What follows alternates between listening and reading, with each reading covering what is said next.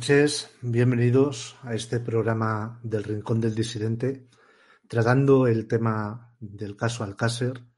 Hoy se cumplen 30 años de aquel funesto miércoles 27 de enero del año 1993, donde todas las esperanzas de, de todo un país y en especial de tres familias quedaban eh, rotas, rotas por el hallazgo en un paraje perdido del término municipal de Tous de tres cuerpos que tristemente pertenecían a Miriam García, a Tony Gómez y a Desiree Hernández, las famosas, por desgracia, niñas de Alcácer. Hoy va a ser un programa en el que, siendo duro como es, Queremos eh, tener cariño, respeto y sobre todo una sensación de, mandarle un abrazo enorme a, a las tres familias que al final son las que han sufrido, han sufrido más que nadie esta pérdida y son las que en esos días señalados del año, tipo Nochebuena, tipo cumpleaños, tipo la comunión o el nacimiento de un nuevo miembro, pues no pueden, no pueden estar ahí celebrando todas esas cosas maravillosas que la vida debería haberlas regalado y que unos desalmados y malnacidos decidieron, decidieron que no iban a poder tener. La vida es injusta, la vida es dura, la vida, como decía una canción que dedicaba el grupo Queen a John Lennon, la vida es una puta mierda, ¿no? En una de las estrofas. Y claro, cuando un crimen tan terrorífico marca a tres familias, marca a todo un país, pues no hay otra forma de, de definirlo. Vamos hoy a hacer una pequeña retrospectiva, como os contaba ayer, de cómo la prensa, sobre todo escrita, recogió 27, 28, 29 de enero y también vamos a echar mano al sumario para ver si correspondía a lo que los medios publicaban con lo que luego apareció en el, en el proceso de instrucción. Para mí, creo que un día como hoy se me hace inmensamente necesaria la presencia de alguien al que ya sabéis que tengo un gran cariño, un gran aprecio, que en su momento, por edad, desde luego, recuerda, recuerda, perdón, estos hechos mucho mejor que yo y que al final acabó montándose en un Twingo camino al Cácer y batalló y luchó junto a Fernando García y Juan Ignacio Blanco por saber la verdad. Así que sin más demora y antes de que empecemos a desgranar prensa y sumario, os, doy, o le doy, mejor dicho, la bienvenida a Paco Emilio. Paco, buenas noches. ¿Qué tal, Manu? Buenas noches, buenas noches a todos. Pues día, día raro, ¿no? 30 años, sí. Se dicen pronto, 30 mm. años. O sea, es, es curioso porque mucha de la gente que nos sigue, mucha de la gente que verán este programa o que lo escucharán en en iVoox, eh, o no habían nacido o no tenían conciencia de, de lo que era Alcácer. Y sin embargo a día de hoy eh, la tienen, la tienen a tal nivel que hoy todos los medios de prensa escrita y todos los informativos de las grandes cadenas de comunicación han tratado el crimen de Alcácer. Pocos crímenes en la historia reciente de España tienen esa magnitud como para que un informativo con la cantidad de, nunca mejor dicho, información que hay a día de hoy, si atentados yihadistas, la guerra de Rusia, la, alza de los precios, etcétera, etcétera, etcétera, dedicar unos minutos a algo que sucedió hace tres décadas. Claro, pero precisamente por, el, por, por, lo que sabemos que es el caso Alcácer, las personas que, como tú dices, no habían nacido entonces, están, se pueden documentar de este caso a través de, a través de, Internet, a través de los medios de comunicación y afortunadamente, lo digo entre comillas, eh, es un caso que 30 años después todavía no está cerrado. Y repito, lo de afortunadamente, entre comillas, sigue en, la palestra, porque, bueno, si bien no eh, se consiguiese llegar al fondo de la verdad eh, de forma absoluta y conocer la identidad de los otros o de los principales participantes en el crimen, pues bueno, que menos que, que, tengamos algo de conocimiento de lo que sucedió. Esto es una herida que está sin cerrar. Y que, además, y, que además, no se podrá cerrar nunca mientras se sepa que hay uno, dos o, el número indeterminado de personas que pudieron participar en los crímenes y que, con independencia de si estuviesen muertos o vivos, no fueron ni hallados, ni, ni identificados, ni enjuiciados. ¿Qué menos que una respuesta? Pues sí, Paco, pues sí. Vamos a, como decía, eh, antes de, empezar el directo estaba hablando con Paco. No sabía muy bien si ir intercalando prensa y sumario o primero prensa y luego sumario o viceversa. Hemos determinado que creo que es la mejor forma empezar por la prensa, ya que hoy ha salido en prensa para hacer esa comparación o similitudes entre los medios de hace 30 años con los de día de hoy y luego pues iríamos a tratar cosas reseñables que yo creo que mucha gente y, lo, descubrimos cuando hice eh, los programas de las declaraciones de Miguel Ricard había mucha gente que las desconocía, o sea, desconocían lo que Miguel Ricard declaró en todas sus declaraciones, en la indagatoria y en la ampliación de, una de ellas. Y parece que fue una gran sorpresa porque o la gente tiene desconocimiento del, sumario o eh, necesitan un método más, digamos, más cercano, más directo, que no perderse entre las miles de páginas que tiene, que tiene el sumario. Vamos a empezar. perdona, es, que, es, que, es importante que quien quiera tener conocimiento del caso se acerque, indague, eh, en toda la documentación que se pueda encontrar por ahí, que la escudriñe bien, que la analice bien, que contraste, que haga que, cada uno se forme su propio criterio, porque una de las peculiaridades de este caso es el, borrón informativo que hay, eh, el cómo eh, por determinados cauces nos podemos ir a teorías que no digo que no pudiesen haber sucedido, sino que en cualquier caso no hay elementos para poder pensar mínimamente que hubieran sucedido y, sin embargo se creen como fe ciega, ¿no? Algunas de mm. las algunas de las teorías, sin, insisto, sin que yo en este momento me pronuncie si sobre la una o sobre la otra, porque lo digo y lo diré una vez más, eh, con independencia del pensamiento que pueda tener en función de lo que he visto en, la documentación y, lo que vi en su momento sobre el terreno, pues eh, no tengo yo clara la respuesta sobre el crimen de Alcácer, ni, creo que la tengamos prácticamente nadie. Sí podemos entenderla o acercarnos un poco a, a lo que pudo haber sucedido y a quién o quiénes pudiesen haber tenido participación, pero eh, hasta ahí.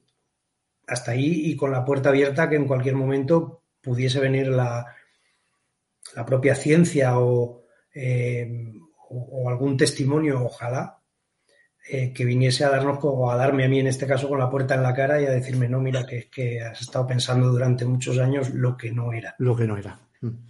Sí, bueno, yo creo, yo creo que eso, antes de empezar con la primera de las noticias, que la vamos a rescatar del periódico Las Provincias, yo creo que eso es la diferencia entre personas que somos abiertas de mente y que no tenemos miedo, primero, a reconocer que nos hemos podido equivocar en planteamientos del pasado, pero que tampoco eh, nos negamos a que la posición en la que estamos actualmente pueda variar de forma que haya una resolución de ciertas de las lagunas que al día de hoy siguen habiendo en el, en el crimen de Alcácer. Así que Paco, eh, voy a poner la primera de las noticias, voy a ocultar un poquito la cabecera para que nuestros televidentes o, seguidores. Está bien, está bien, dicho, está bien dicho, televidentes porque ven de lejos. Sí, lo puedan apreciar. Yo lo voy a ir leyendo. Si tú, Paco, quieres en cualquier momento, mientras estoy leyendo, hacer alguna puntualización, me parece, me parece bien, ¿vale? Yo, yo lo que sí quiero hacer es un pequeño previo antes de que entremos en materia, ¿vale? Para, bueno, para, todos o para las personas que no me conozcan o no nos conozcan, eh, y es que nosotros tenemos una relación prácticamente diaria, directa, eh, en relación con el caso, y, yo tengo una implicación eh, prácticamente diaria, directa y antigua en relación con el caso. Si en algún momento, mm, por el carácter mío en concreto, o por el tuyo, se me, a mí se me escapara alguna ironía o algún o alguna notilla que pudiese parecer frívola o fuera de tono, nada más lejos de la realidad. O sea, mi respeto eh, hacia, la, hacia las víctimas, lógicamente, y hacia las familias de las víctimas es, es, eh, prioritario. Eh, he estado codo con codo con dos de las familias, con la tercera no tuve ocasión por las circunstancias X que no vienen al caso tampoco, pero mm, yo siempre he mostrado y mostraré mi respeto por este, por este caso y principalmente por el, por el sufrimiento de las víctimas, lo que no me impide, eh, de alguna manera, y como quiera que esto mm, eh, es un Vietnam mío desde hace muchísimo, 30 años ya prácticamente, que nadie piense que es que estoy frivolizando, que me tomo esto a guasa. Eh, insisto, o sea, hemos estado, estado sobre el terreno con, con los padres, con el padre de una de las víctimas y con los padres de, dos de las víctimas. Y bueno, pues también, lógicamente, cuando son jornadas de 24 horas, pues cabe un poco de todo. O sea, digamos que tenemos derecho a la, expansión, ¿no? O sea, que no quiero tampoco eh, adoptar un rictus eh, aquí eclesial ni, ni, nada parecido pero que no se me malinterprete. No, a ver, Paco, yo, yo creo que después de casi tres años, ¿no? Las personas que suelen seguir el canal y las que se han añadido a raíz del boom de la entrevista a Miguel Ricard, que ha sido mucha gente, han tenido a bien informarse de nuestro talante, de nuestra forma de hacer las cosas. Y yo creo que si hay algo que puedo llevar con, con orgullo es precisamente la empatía y la, y la seriedad a la hora de tratar estos casos. Lo cual, como tú bien dices, no está, no está reñido con el hecho de que como personas tengamos pues momentos en los que eh, dentro de los temas que se tratan en este canal, pues tengamos eh, sentido de humor o, una ironía que desde luego jamás van a dañar el, respeto a, a las familias y a las víctimas. O sea, eso yo creo que está, que está más que claro. Pues venga, en pues vamos, vamos a ello, ¿no? Noticia del diario Las Provincias que dice las encontraron enterradas y envueltas en una alfombra. Los cadáveres de las tres niñas aparecieron maniatados. Los cadáveres en avanzado estado de descomposición de las tres niñas desaparecidas en Alcácer fueron encontrados sobre las diez de la mañana de ayer semienterrados en pleno monte del término municipal de Tous por un apicultor de Real de Monroy, Gabriel González, quien en compañía de su consuegro, José Sala, estaba trabajando en unas colmenas instaladas cerca del lugar. En un momento de descanso, Gabriel González paseó por los alrededores y le llamó la atención un montón de arbustos secos y se le acercó a, a observarlos, descubriendo en una zanja eh, una zanja de unos dos metros de ancho por dos de profundidad. El terreno es muy pedregoso y se supone que los autores de la misma debieron trabajar bastante para hacerla. Hasta el lugar es difícil llegar si no es con un todoterreno. ¿Hay algo que añadir, Paco?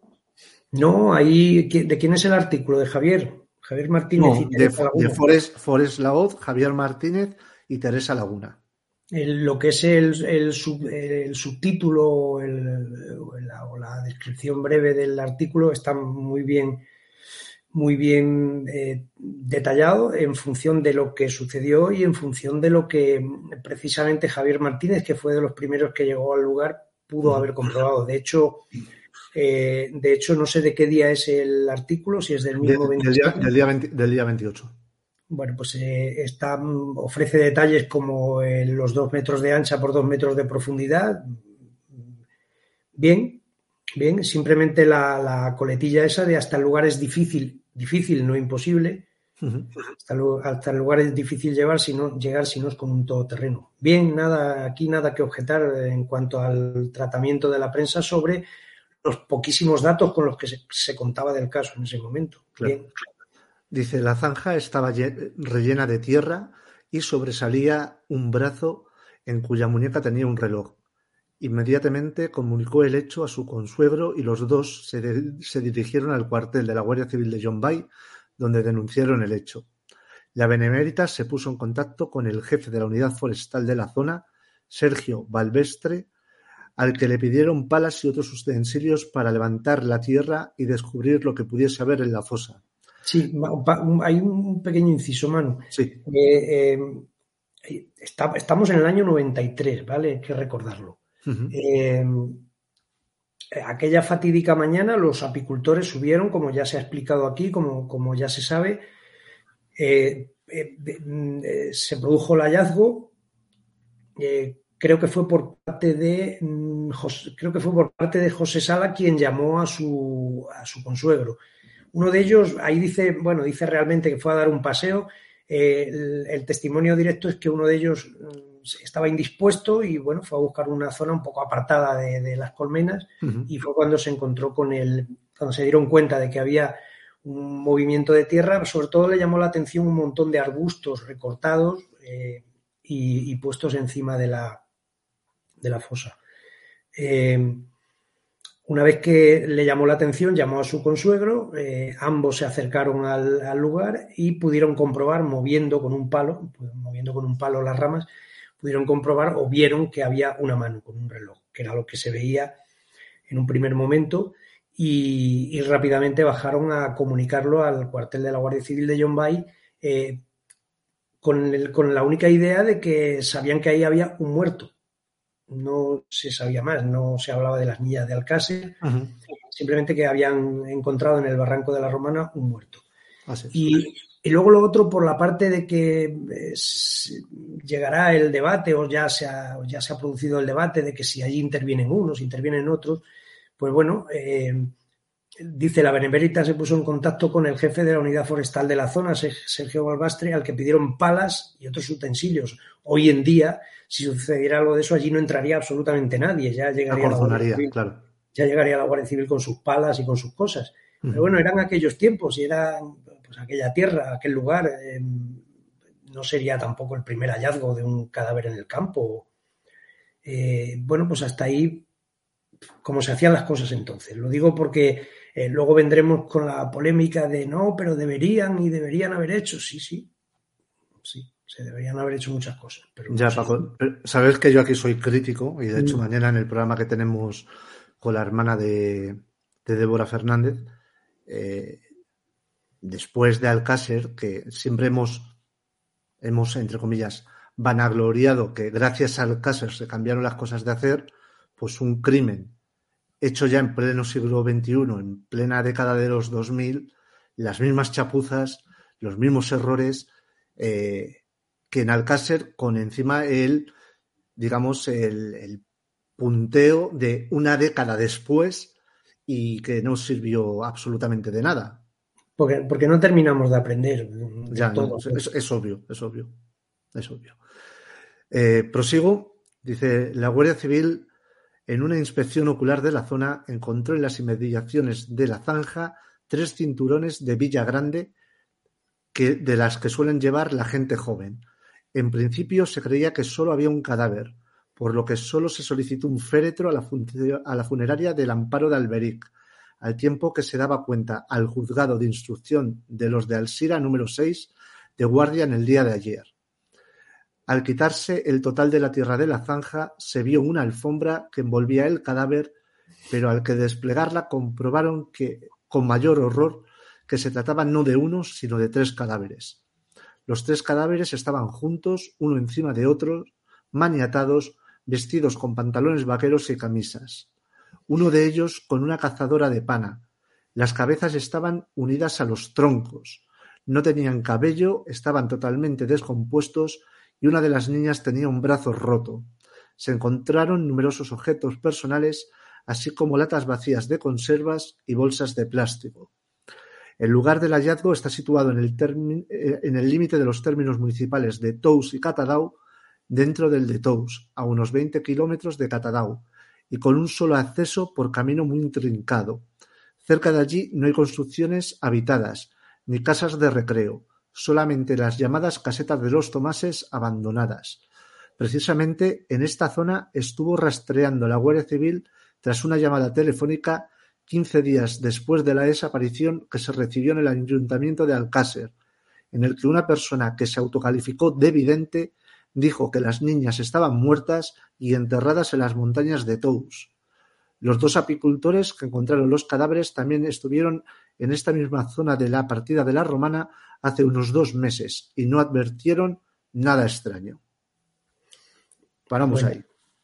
Sí, vale. O sea, ir al, tú has estado allí ir al barranco de la Romana y no, y no pasar precisamente por, por, el lugar donde se encontraban los cuerpos también es fácil.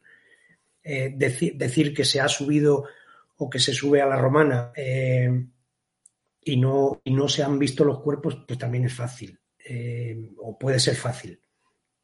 No necesariamente subir a la Romana implicaba dar con el lugar exacto donde se encontraban las niñas. De hecho, Fíjate que precisamente, y lo decíamos al principio, los apicultores podrían haber ido una vez anterior. Yo no tenía este dato, pero bueno, tampoco me. Yo, tampoco, ¿eh? Tampoco me, tampoco me descuadra que pudiesen haber ido dos meses con dos meses de antelación a sus colmenas y que a ninguno le entrase ninguna disposición que, indisposición que requiriese eh, alzarse un poco sobre el, sobre el punto donde estaban y buscar una zona un poco más apartada, precisamente. O sea, fíjate que, va a hacer sus necesidades, pues busca una zona un poco, entre comillas, apartada dentro de la romana. Lo único que me llama la atención, eh, un poquitín nada más, eh, igual que con independencia de que la Guardia Civil estuviera rastreando la zona tras una llamada telefónica, eh, habría que ver qué rastreo se hizo y las montañas de Tou son inmensas. O sea, tú sabes que una vez que subes al barranco de la Romana, todo aquello es montaña y no hay ninguna otra cosa. O sea, que no estamos hablando, no estamos hablando de que subes a un punto concreto por un camino concreto y ya no hay más. Mira, te, quiero hacer una pregunta, Paco, porque se lo escuché a Juan Ignacio en alguna ocasión y ya que tú estabas en aquel momento allí, ¿es cierto que de esas diligencias eh, que supuestamente suceden o que ejerce la Guardia Civil entre la desaparición de las niñas y la aparición de los cuerpos, no había nada en el sumario, o sea, eh, se tuvo que solicitar que las aportase la Guardia Civil. No, te quiero dar el dato de manera confusa ni, ni, contar o decir lo que no tengo del todo claro. Eh, es muy probable, muy probable que de las múltiples diligencias que se pudieran hacer sobre la búsqueda de, unas, de unos desaparecidos, eh, te estoy hablando así un poco por mi cuenta.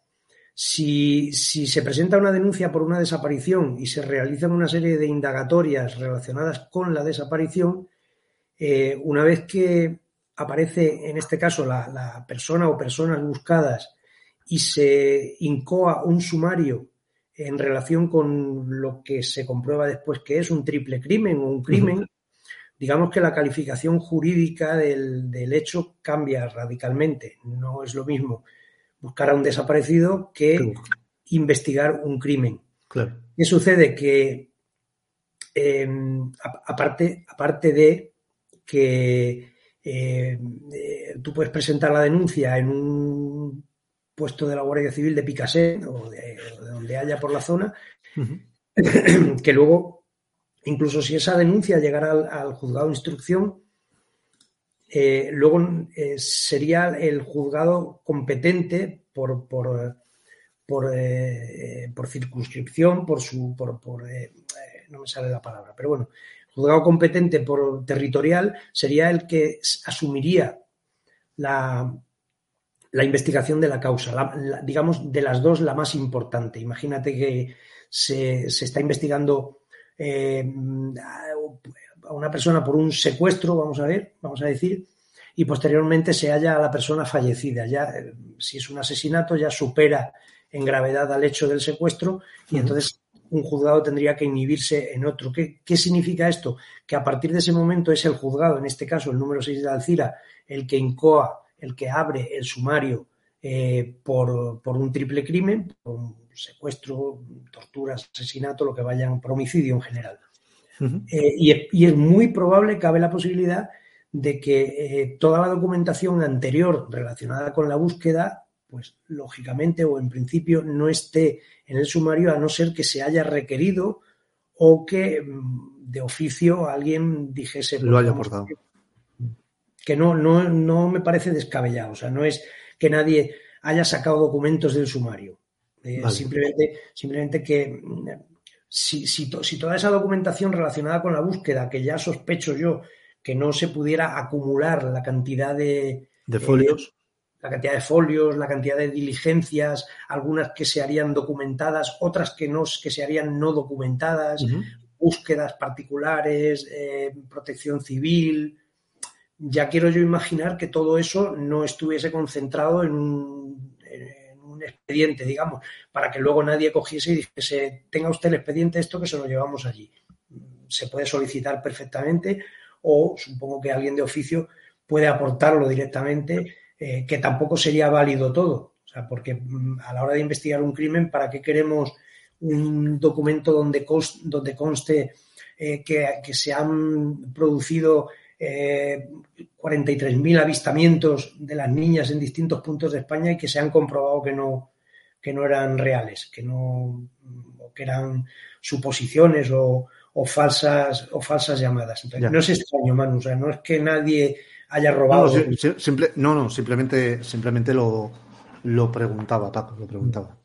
Porque extraño, por ejemplo, me parece lo de lo de las cintas que ya hemos hablado. Es otro cantar. alguna que otra vez. Y si, la gente que está viendo el programa no sabe de lo que hablamos, luego lo, rescato en el, en el sumario. Pues prosigo, y es que pone terreno abrupto, dice, por otro lado, la última hora de la noche, fuentes de la 311 Comandancia de la Guardia Civil indicaron que el autor o autores del triple crimen debieron de utilizar un vehículo todoterreno para acceder a la partida de la Romana, lugar donde a primeras horas de la tarde fueron encontrados los cadáveres de las tres niñas. Esta hipótesis permite suponer que los brutales asesinos conocían a fondo el lugar por sus peculiares características orográficas. En este sentido, fuentes próximas a la investigación del caso no descartaban a última hora de la noche que estos sujetos conociesen perfectamente el monte, y por ello no sería descartable pensar que enterrarían los cuerpos sin vida de las niñas en un lugar tan poco escasamente transitado. Y pone tres presos fugados, Mr., curiosamente iniciales también de Miguel Ricard, el violador que salió de permiso días antes de la desaparición de las niñas de Alcácer, no ha vuelto todavía a la cárcel de, Valencia II de Picassent, donde tenía que cumplir una condena de 30 años. MR, que no ha sido capturado desde que se dio a la fuga, a pesar de los múltiples intentos efectuados por agentes del Instituto Armado y que se encuentra, al parecer, por esta zona ya que según, ya que según informaron algunas fuentes de todo crédito a las provincias, algunos internos que han salido recientemente y que le conocían lo habrían podido ver en algún, en algún momento. No ha sido esa la única fuga eh, protagonizada por internos de Picassent en aquellas fechas. Desaparecieron dos más, JR y CB, con un amplio historial, Ambos tenían que haber vuelto al día 10 de noviembre y todavía andan sueltos. Cumplían condena por sendos delitos de robo, pero su historial era amplio, incluyendo prosenetismo. Pues el panorama tampoco, Paco, es que fuese, digamos, alentador, ¿no? Bueno, eh, eh, tampoco nada extraño. O sea, quiero decir, eh, aparecen los cadáveres, se hace un un sondeo vamos a decir, protocolario de, por parte de la Guardia Civil de ver, pues bueno, a ver qué violadores, qué asesinos pueden haber por ahí sueltos. Es de lo primero que se tira prácticamente, de qué eh, personas con antecedentes de, por el mismo tipo delictivo pudieran hallarse en libertad o, en, como en estos casos, fugados de, de permisos penitenciarios o que no se hubiesen presentado. Eh, eso es un poco el pan nuestro de cada día. Ahora no tanto, que, que ya prácticamente las personas todas en general estamos mucho más controladas que en aquella época. Pero entonces el no regresar eh, de un permiso penitenciario, incluso en la actualidad, a pesar de las, de las nuevas tecnologías y, del excesivo control del individuo, eh, se produce, es, es, el pan nuestro cada día, que un, que un preso mm, que tiene a lo mejor una condena larga y tiene la ocasión de que le han dado un permiso por descuido, como queramos llamarlo, que decida no regresar. Entonces, tampoco es descabellado que, que en ese momento la Guardia Civil o la policía, la unidad investigadora del cuerpo que fuese, eh, pues sondease. Yo creo que incluso lo hacen, ya te digo, por protocolo. O sea, eh, ha sucedido, eh, han robado por el método del butrón, pues vamos a ver si el butronero de turno ha salido de permiso o está en libertad recientemente y es uno o se puede convertir en uno de los principales sospechosos. Vale, entiendo poco. Vamos a darle una vueltecilla al chat antes de la siguiente y así interactuamos un poquito a ver con la gente lo que dice, porque ya somos casi 1130 personas en directo, que se dice pronto. Y vamos a ver por aquí. A ver algunas preguntas. Bueno, en general la gente comenta que al Cácer no se les olvida Aquí hace una pregunta Guillermo Domínguez. Dice, ¿qué distancia había desde las colmenas al lugar donde se encuentran? Pues no es pues excesiva. No, sé si son... más de, no más de 30, 30 metros, ¿no? mucho, sí, como 30 metros. Sí, sí. Pero, pero se puede considerar o se podía considerar entonces eh, con la, el, el, la, la, la forestación. sí, la orografía también del la terreno. La que tenía la zona se podía considerar, o yo lo consideré en su momento, como un lugar apartado. Vale, vamos a ver si veo alguna que otra preguntita. Teniendo en cuenta que apartado era todo en sí, en el barranco de la Romana, o sea, todo era apartado. Sí, bueno, de hecho la, la propia caseta de la fosa dista de unos 700 metros, o sea, es, es, es bastante. Dice Jandira Vietes dice, pregunto, ¿tienen derecho las partes personadas a obtener copias de las investigaciones? Sí, ¿no? Sí, Hasta donde yo sé. Sí, las partes personadas y cualquiera de los, eh, los acusados también eh, tienen, tienen, derecho a que se les provea de la, de la documentación necesaria para su defensa en este caso.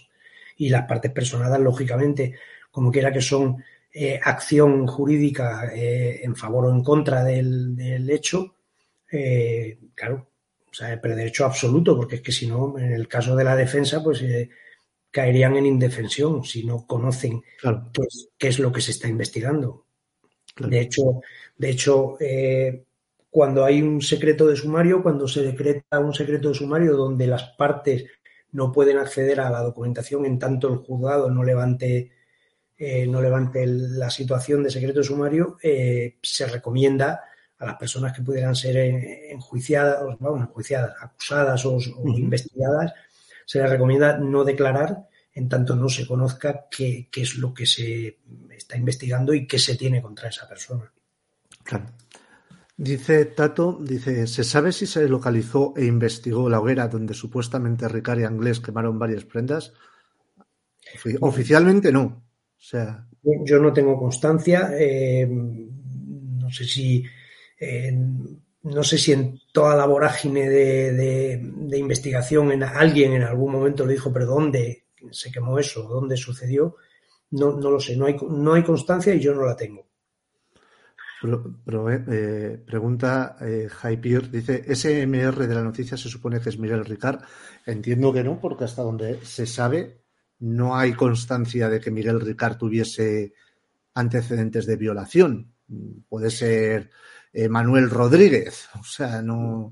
No, y también, también, y fíjate que en, el artículo que has leído de, estas tres personas, en, las que está Javier Martínez, eh, es bastante puro, bastante puro para el estilo periodístico de la época. Eh, aún con esa pureza que, denota el artículo y el hecho de haber estado en primera fila y de haberlo podido ver, no quita que pudiesen trastocar algún dato o que de, que de repente pudiesen decir, sí, hay un detenido que se llama MR que es Miguel Ricard, eh, y, pudieran trastocar el dato con el de otro sospechoso o perfil de lo que andan buscando. Pero, y si no, pues coincidencia, Manuel Rodríguez. Así es, así es. Vamos a ir con, el Levante, por ejemplo, porque el Levante ponía eh, una noticia, curiosamente, del delegado de, de gobierno, Francisco Granados, ¿no? Conocido. conocido vuestro, ¿no? No, he dicho fallecido. Fallecido, fallecido, perdón. Perdón. Eh, y, conocido. Sí, sí. Creo que alguna vez hemos hablado del tema que el de. Bueno, luego si quieres lo amplías, de, la llamada por la mañana y luego la, llamada de, del Mississippi, que, está recogido en el documental de Netflix eh, pero claro, lo, importante era lo, de por la mañana. Dice, desde el principio teníamos la convicción de que estábamos buscando cadáveres. El delegado del gobierno, Francisco Granados, afirmó anoche que no existía todavía la certeza sobre la identidad de los cadáveres y remitió a la autopsia para obtener la plena confirmación.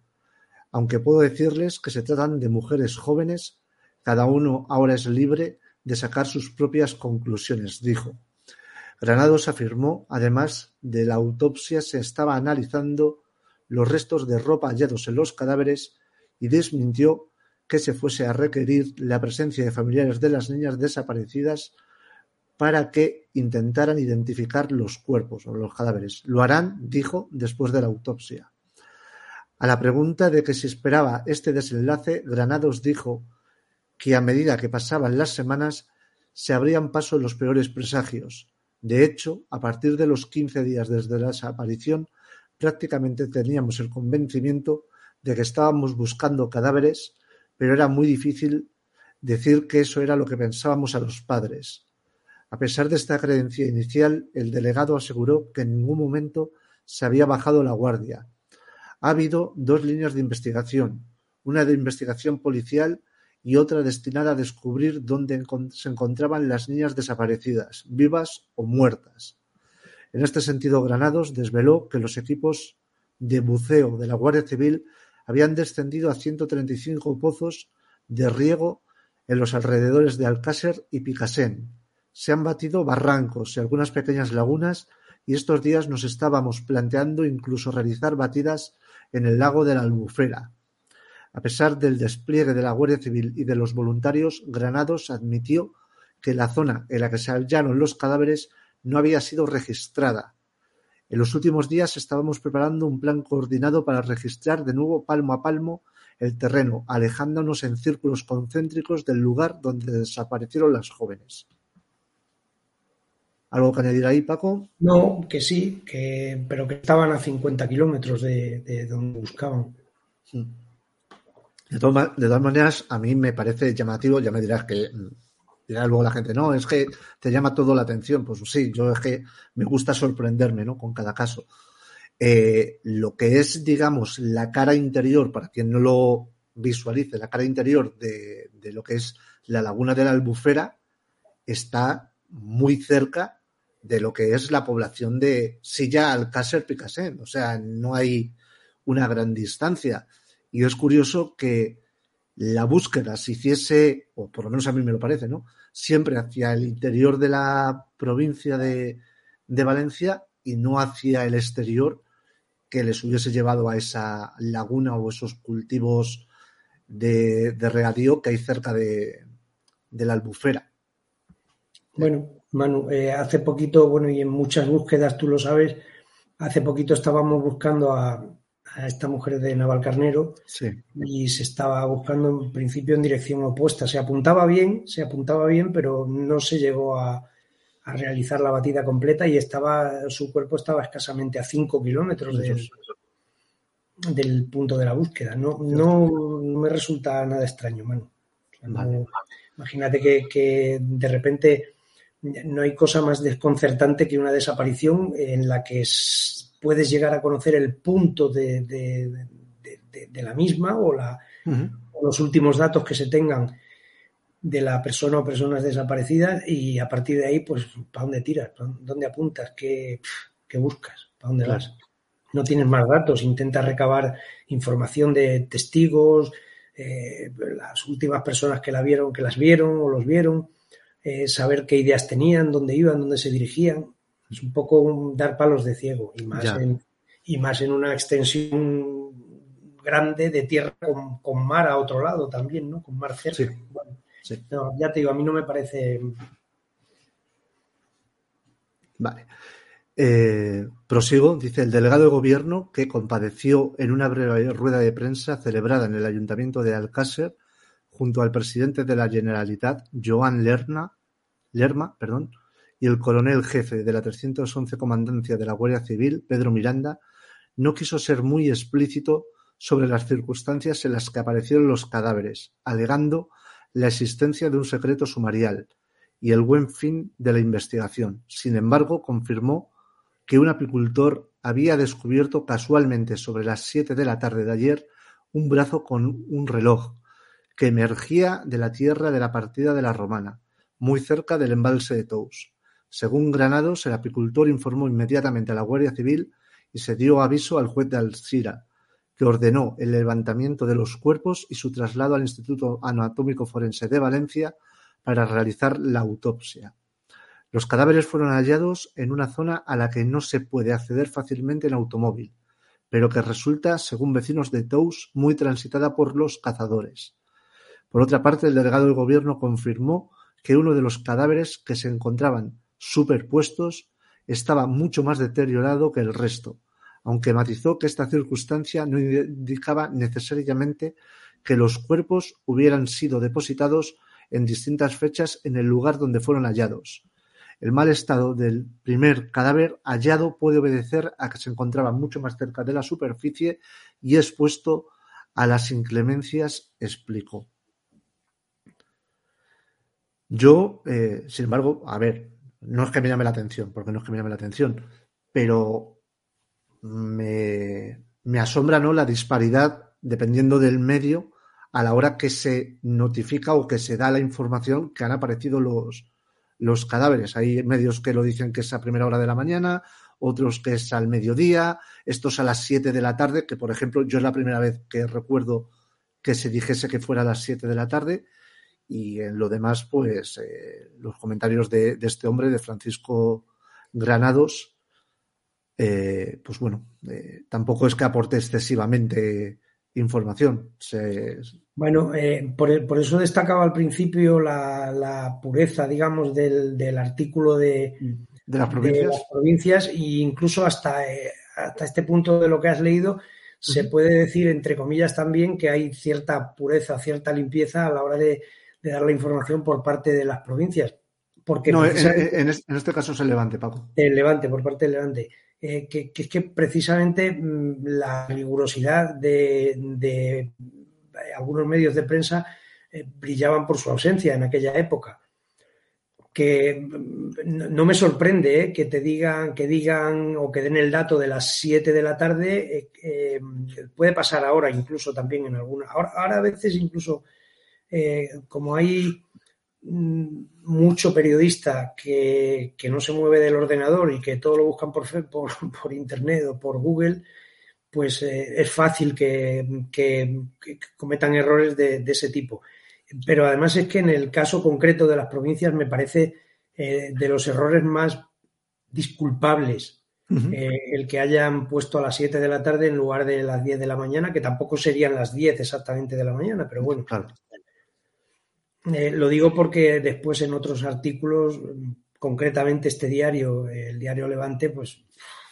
Sí, sí, lo, tenemos, lo tengo recogido aquí, pero que es curioso porque el artículo que ahora lo veremos, que es este el que tú dices que una de las niñas tenía agarrado en su mano un papel que contenía el nombre de uno de sus asesinos.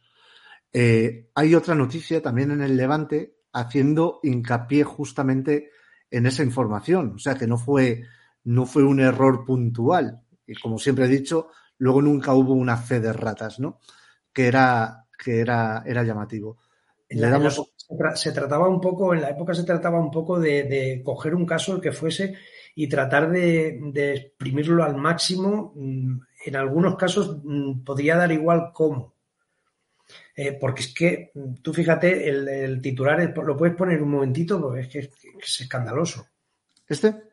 Sí, o sea, tú, tú imagínate, Manu, eh, 29 de enero, dos días, eh, 27, sí, dos días después de la aparición del, del, de los cuerpos. De los cuerpos, con la conmoción nacional que, que, que vivíamos en ese momento, sí. eh, y ese titular tan grandote, o sea, conmoción en toda España por el crimen de Alcácer, una de las niñas tenía agarrado en su mano un papel que contenía el nombre de uno de los asesinos. Coño. Coño, ¿eh? Coño, y perdón por la expresión. Vamos a ver, o sea, yo compro un periódico, estoy conmocionado viendo el caso y, y ya sé, esto? está diciendo el periódico que, que, una de las niñas tenía pues ese papel que, que hoy en día está, eh, como tú bien sabes, está, se ha solicitado una pericial por parte de la asociación LASMI Así es. Eh, y del equipo de Félix Ríos para, para eh, en su personación en el caso Alcácer. Hace una reconstrucción del papel. Está todavía por determinar qué es si es un billete de autobús, si es un ticket de discoteca, pero en ninguno de los casos, porque si 30 años después todavía no nos hemos enterado de eso que nos contaba el diario Levante el día 29, vamos mal. En ningún caso, ninguna de las niñas tenía un papel en la mano donde eh, contuviese el nombre del asesino. No. Eh, sabemos que aquí han, nunca mejor dicho, han traspapelado papeles y han traído otra cosa que también tuvo su polémica o tiene su polémica, han traído otra cosa a la mano de una de las niñas, pero porque le ha parecido bien al periodista de turno. Eh, del mismo modo, del mismo modo que el, el ilustre, el, el, oscuramente ilustre eh, José Emilio Rodríguez Menéndez, el, el abogado, eh, cuando compró el diario Ya, me parece que. No, era... el, diario 16.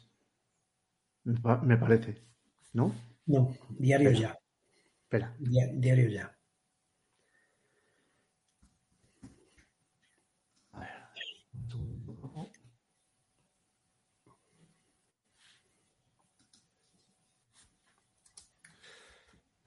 Para eso tenemos a San Google.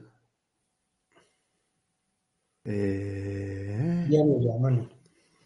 Sí, dice, dice que sacará el ya en noviembre, 16 sí. de octubre de 1916, o sea, de 1996.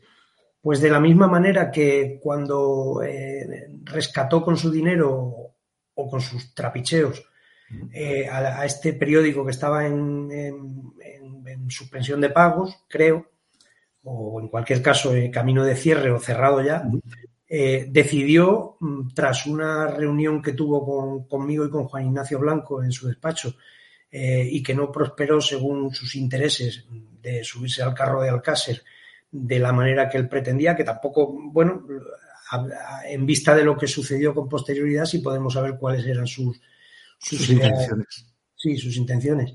Pues decidió que, que, iba a sacar a Antonio Anglés en portada, sacó a Antonio Anglés en portada, entre comillas, eh, que era un modelo, no sé si era argentino o boliviano. Uruguayo. Uruguayo eh, al que le pagó el equivalente a 5.000 pesetas de la época o no, no uh -huh. lo sé.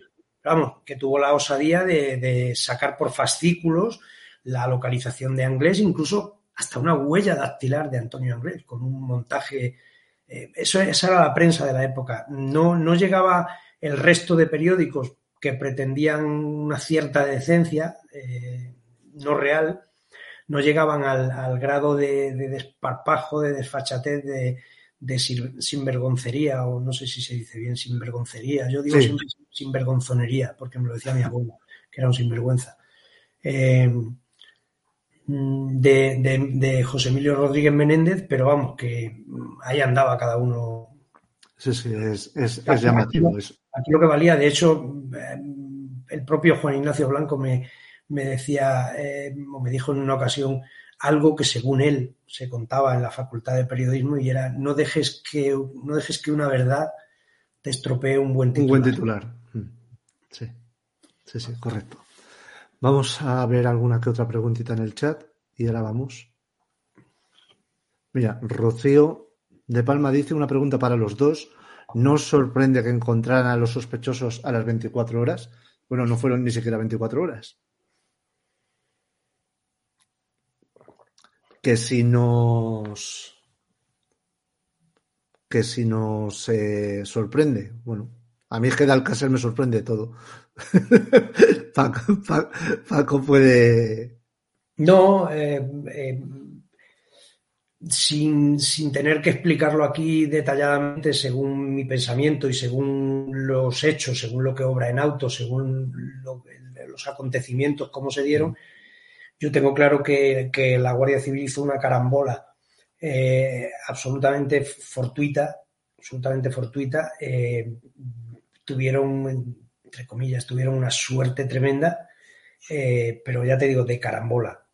De carambola, o sea, si, si no hay bolsa de naranjas y, y, tropiezo, entre comillas, otra vez, y tropiezo o equivocación de Miguel Ricard de, de ir al lugar que iba, eh, Miguel Ricard no hubiese aparecido prácticamente nunca en la ecuación y por consiguiente yo creo que no se hubiesen llevado detenidos ni a Mauri, ni a Kelly, ni a Neusa, ni, no se hubiesen, podrían llevarse se, se hubiesen llevado a Enrique, Enrique, a Enrique Inglés, pudiesen haber tratado de indagar, pero como decía el, el capitán de la Guardia Civil, eh, vamos a soltar a este que acabamos cazando. Acabamos cazando moscas, ¿no? Sí. Guillermo Domínguez dice, según Francisco Gijón, la distancia de las colmenas es inmensa, hace el recorrido desde Google Maps. Pues. Eh... es, que, Google Maps, tú le pones una ubicación de destino y te lleva por. No, pero, pero, pero, Paco, es, es, lo que tú antes decías de los periodistas, eh, eh, o de ciertos periodistas. Desde Internet, con el Google Maps, se investiga de, de cojones. Vete a la romana, ves dónde estaban las, las, colmenas y ves dónde está la fosa y te darás cuenta que no hay apenas, como antes decíamos, 30 metros. Es que a mí lo de las teorías estúpidas en base a, a, a lo que veo en el ordenador. En base a nada. ¿Cómo? En base, en base a nada. Más o sea, si, que, si es, es, fácil, es fácil para, para, ya no digo para cualquiera, porque para cualquiera no es fácil. Uh -huh. A lo mejor incluso para mí no lo es tampoco a día de hoy, o para ti que te puede costar un dinero. Pero es fácil quien quiera dar una información periodística que se vaya a la romana, que le diga a alguien que le enseñe dónde estaba la fosa, dónde estaban las, las dónde están las casetas, y ya está. Ya está, no, no, no es tan complicado. Lo que pasa es que luego vendemos que hemos resuelto el crimen de Alcácer en base a Google Maps y en base al no conocimiento de localidades que, como Picasenzo o Alcácer, pero bueno. Pero si es que en muchos casos, Manu, lo hemos hablado otras veces, sí, sí. hay sectores, no me incluyo, hay sectores eh, de personas a las que realmente, a, a, lo mejor yo creo que hasta ni lo identifican con su propia idea, o sea, debe estar muy en el subconsciente, pero no les digas que se, que hay, que se puede esclarecer el crimen de Alcácer porque te lo van a rechazar. No, ya, ya, lo, lo no quieren no quieren sé, que se esclarezca el crimen de Alcácer, pues se acaban las películas, se acaban las teorías, se acaba todo. Ojalá, una... ojalá, mañana, en base a, a, una serie de pruebas científicas y a y al deseado por parte de mucha gente testimonio de Miguel Ricard más poco más así, ojalá pudiésemos decir, mira, hasta aquí, o sea, esto.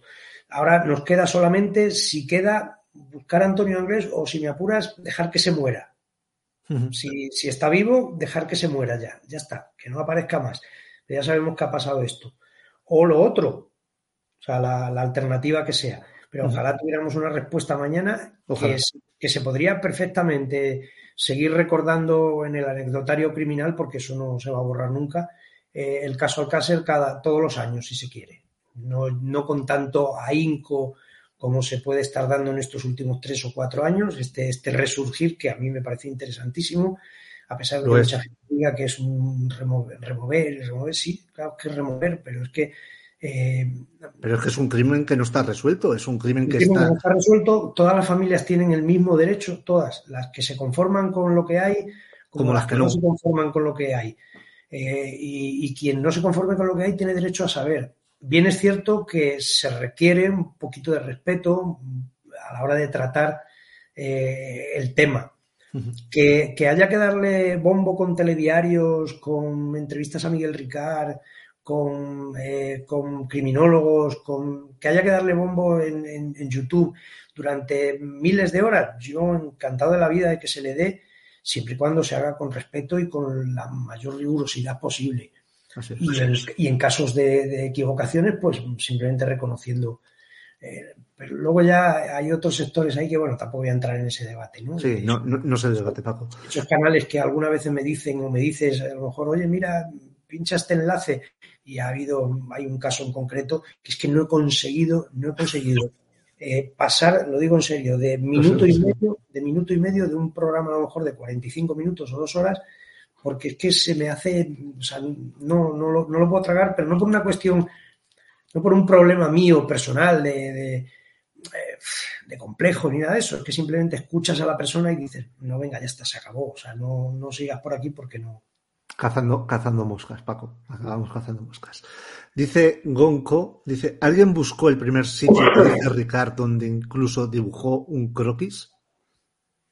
Vosotros no, vosotros no lo sé, no, yo sí lo he hecho, yo sí lo he hecho. He intentado localizar ese sitio que tú sabes cuál es, eh, que podría cuadrar con el croquis de Miguel Ricard. Ahora, ¿es el sitio? Pero ya, Manu, pero yo creo, ¿eh? No, corrígeme tú si yo estoy equivocado. Eh, son dos cosas distintas. El croquis que hace Miguel Ricard, que lo hace, eh, que se lo hace a la Guardia Civil, eh, sobre el, barranco de la Romana, y luego eh, y luego el posible lugar de, del suceso que, emana, digamos, de las declaraciones de Miguel Ricard, pero no del croquis. Es verdad, es verdad, es verdad, sí, sí, sí, tienes, razón, Él, lo que hace un croquis es de la, en la fosa está aquí, aquí hay unas colmenas, aquí... Mm, tienes razón. Está en el sumario, además, ese croquis. Tienes razón. Y sí, claro, el lugar del croquis se buscó, y en el lugar de las declaraciones también has buscado tú. Cierto que vamos, a mí personalmente me, cuadraría bastante más que, la caseta de la romana, por, por todo, por logística, por eh, espacio, por incluso vigilancia ante la posible eh, cercanía ¿no? de, de, que se acercase algún intruso barra Guardia Civil, me, podría cuadrar, pero bueno, es algo que, a menos que alguno de los implicados lo, corroborase, muy difícil de, demostrar, ¿no? Dice Roger Dutch, pregunto, hay gente que asegura que Antonio Anglés está muerto y enterrado en Murcia. ¿Sabéis algo de eso? Si es así, me ocupo de montar un grupo de detectoristas. No, no, y vamos, todos. vamos todos. Vamos yo, yo eso lo he escuchado, se lo he escuchado a una persona en concreto, pero pero no ha dado más información al respecto. O sea, quién es la fuente y en qué lugar de Murcia está Antonio Inglés enterrado. Sí, que se, responde fácil. O sea, hay gente, hay gente determinada que asegura que Antonio Inglés está muerto. O sea, aseguran las dos cosas y enterrado en Murcia. Pero no, pero es más, yo iría por, por. Esto es una ironía ya, ¿vale? Por lo que comentaba al principio. Yo iría a la fuente mejor que es Frontela. Tela sabe lo que le ha pasado a Antonio Inglés y dónde está. Sí, bueno, a la, par. Y, todo el mundo tiene entrevistas de Miguel Ricard. Eh, Qué malo es, ¿A que sí? Mm. Gonco dice, ¿qué sabéis de lo que dijo Blanca Estrella Ruiz de que la mujer de Fernando le confesó antes de morir que todavía ha sido como una especie de ajustes de cuentas? Tú conociste a Matilde Iborra, o sea, tú tuviste relación con ella. Yo en este caso no tuve la suerte de... Si la, si la, ya me cae mal, ya me cae mal, porque me cae mal. Ya lo sé. Pero si yo no lo sé, ¿eh? o sea, pido disculpas si estoy metiendo la pata, pero si Blanca Estrella Ruiz dijo, ponme eso, que no, que no, por favor. Perdón. Si Blanca Estrella Ruiz dijo que la mujer de Fernando le confesó antes de morir que todo había sido como una especie de ajuste de cuentas, voy a callar, venga voy a callar. Voy a callar. Paco, eh, somos, somos, somos, somos, disidentes. Si digo una palabrota te quitan el. no, no, no, no. que se vaya a tomar por culo esa señora. A, inventar historias, sí. a inventar historias de que ella ha estado... Es que esa señora, para quien no la conozca, eh, presidenta de la Asociación Clara Campoamor, para eh, que se presentaron como acusación popular en el caso Alcácer y podían haber hecho una magnífica labor. De hecho, de hecho Virgilio Latorre, el abogado de, la asociación, para mi gusto hizo una magnífica labor, a pesar de, tener mm, toda una, magnífica labor, por lo menos en el juicio a pesar de haber tenido todos los vientos en contra y era que Miguel Ricard se había negado a declarar eh, a, preguntas, a preguntas de esta acusación, pero, pero sí lo hizo muy bien. Hizo, solicitó a la sala y se le autorizó que le permitieran leer la batería de preguntas que le iba a hacer a Miguel Ricard en el caso de que hubiese decidido responder, a pesar de que no respondiera. Y ahí, de alguna manera, eh, como buen abogado, eh, digamos que hizo una especie de, de, configuración de, conclusiones eh, que no era el momento procesal oportuno, porque era el momento del interrogatorio, pero lo hizo bien. No me quieres contestar, yo te voy a preguntar y con lo que yo te pregunte voy a... Tu, silencio lo voy a interpretar. No, no, ni el silencio no se puede interpretar en, una sala de justicia porque es un derecho, es un derecho eh, del, acusado a no declarar o no declararse culpable. Y, por tanto, ese silencio no puede ser tenido en consideración eh, como elemento absolutamente de nada. De hecho, en cualquier sentencia que se motivase y se dijese, y ante el silencio de, sería una burrada. O sea, no, lo aceptaría, se caería la sentencia, porque el silencio de es un derecho. Pero sí voy a hacer que cale en la idea del tribunal eh, todas las preguntas que yo te voy a hacer porque algunas van a ser casi cuasi afirmaciones. Y entonces ahí voy a construir una eh, conclusión de los hechos que después voy a reforzar en el momento procesal oportuno de, de calificar eh, o, de, o, de, elevar las conclusiones a, definitivas. Eh, entonces estuvo muy bien. Pero esta señora mm, pues se entretenía con otras cosas, con salir por ahí diciendo, no, es que a mí, fíjate, no, es que a mí el, presidente del tribunal me dijo, ven aquí, Blanca Estrella, que como mm, lo estás haciendo tan bien y sé que estás tan implicada, ven, que te voy a enseñar la alfombra. Y ven que, ¿cómo va a hacer el presidente del tribunal eso con una señora presidenta de una asociación que además está personada en una causa? Eso eh, sería, un, escándalo mayúsculo. Escándalo mayúsculo, o sea, un juez que tiene que ser imparcial. Ven, ven, ven, que te voy a ayudar yo a ti para que tú entiendas y para que tú veas. Ah, señora, váyase por ahí y, enriqueciendo sus, sus intervenciones de radio o televisivas con, ay, sí, yo pude ver allí en las cositas de las niñas que tenían unas chuches, que, había un, bolsito con unos subos. Venga, váyase usted por ahí, señora, venga. Siguiente pregunta. Eh, ¿Te, puedo hacer una pregunta siendo malo, Paco? ¿A mí? Sí. No sé, tú verás, estoy caliente. ¿Quién, te cae mejor, Blanca Estrella Ruiz o Luis Frontela?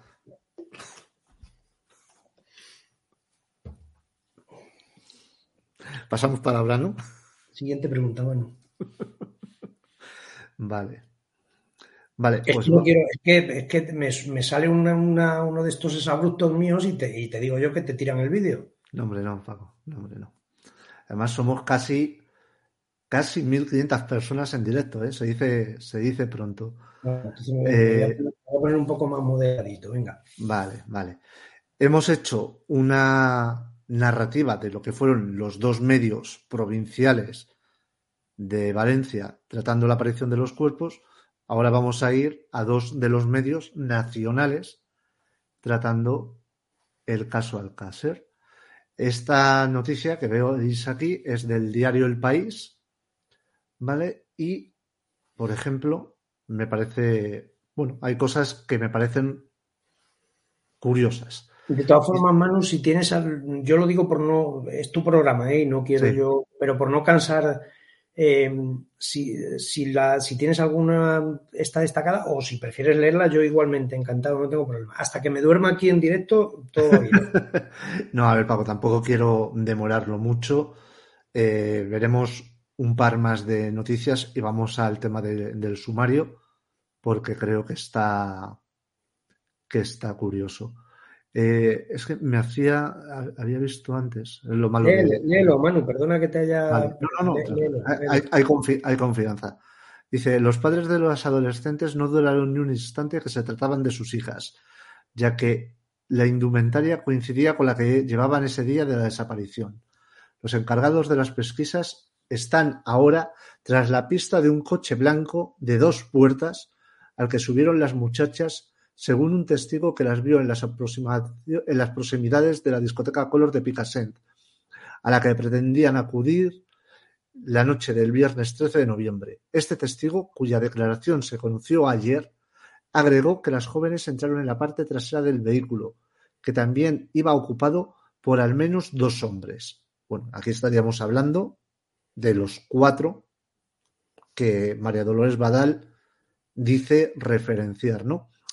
La Comandancia de Valencia y la Unidad Central Operativa de la Guardia Civil llevaban más de un mes convencidos de que Miriam, Antonia y Desiree habían sido asesinadas, aunque nunca se atrevieron a decírselo a sus padres. Teníamos prácticamente descartado que se hubiesen fugado voluntariamente, puesto que es muy difícil que tres chicas se mantengan unidas durante tanto tiempo, sin que alguna de ellas flaquee, explicaba un investigador. También habíamos llegado a la certeza de que no podía haber sido secuestradas por una red de prostitución, después de haber hecho cientos de comprobaciones, añadió dicho agente.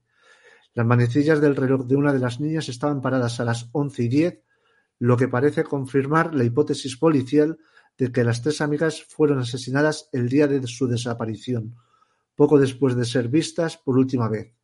Según la teoría de los investigadores, las adolescentes pudieron haber sido recogidas en un coche por dos o más hombres que posteriormente las propusieron trasladarse a la vivienda de uno de ellos, donde posiblemente intentaron una relación sexual. Cuando las jóvenes se, opusieron a mantener una relación sexual con los acompañantes, es posible que se desencadenase un forcejeo en el que una de las tres niñas resultó mortalmente herida. Al comprobar lo sucedido, los homicidas optaron por asesinar a las otras dos menores para taparlas la boca. Una vez cometido el triple crimen, sus autores envolvieron los cadáveres en una alfombra y las trasladaron hasta el apartado paraje de la Romana. Es un terreno pedregoso cerca de una casa, de una casa abandonada. Excavaron una fosa de aproximadamente un metro de profundidad y colocaron los cadáveres de costados, uno junto a otro, tras lo que cubrieron con una fina capa de tierra. La Guardia Civil cree que las últimas lluvias hicieron que se asentase la tierra removida y aflorara a la superficie el brazo de una de las víctimas. Especialistas en criminología han comentado que el enterramiento del cadáver es una técnica utilizada por algunos asesinos con algún tipo de vinculación efectiva hacia la víctima. Es un, es un artículo muy de la época y muy de la prensa, eh, para tontos, un artículo para tontos porque el reloj, bueno, primero el reloj no marcaba las 11 y 10. Y aunque hubiese marcado el reloj las 11 y 10, de, las 11 y 10, ¿de qué día? Claro.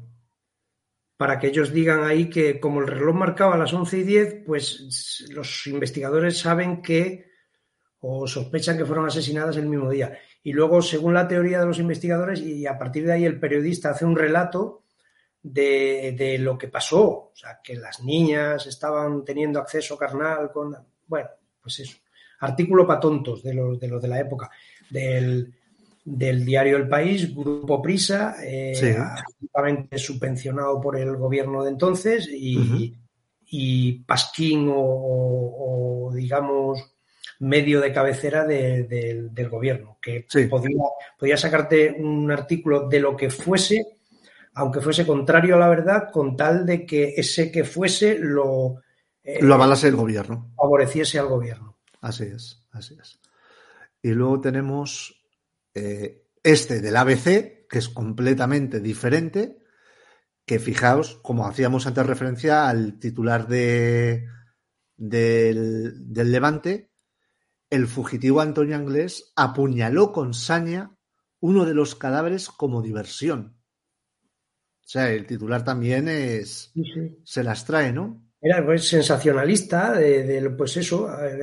Era, ya te digo, no había internet, vivíamos un poco de, los que lo que, los que leíamos, que tampoco éramos todos.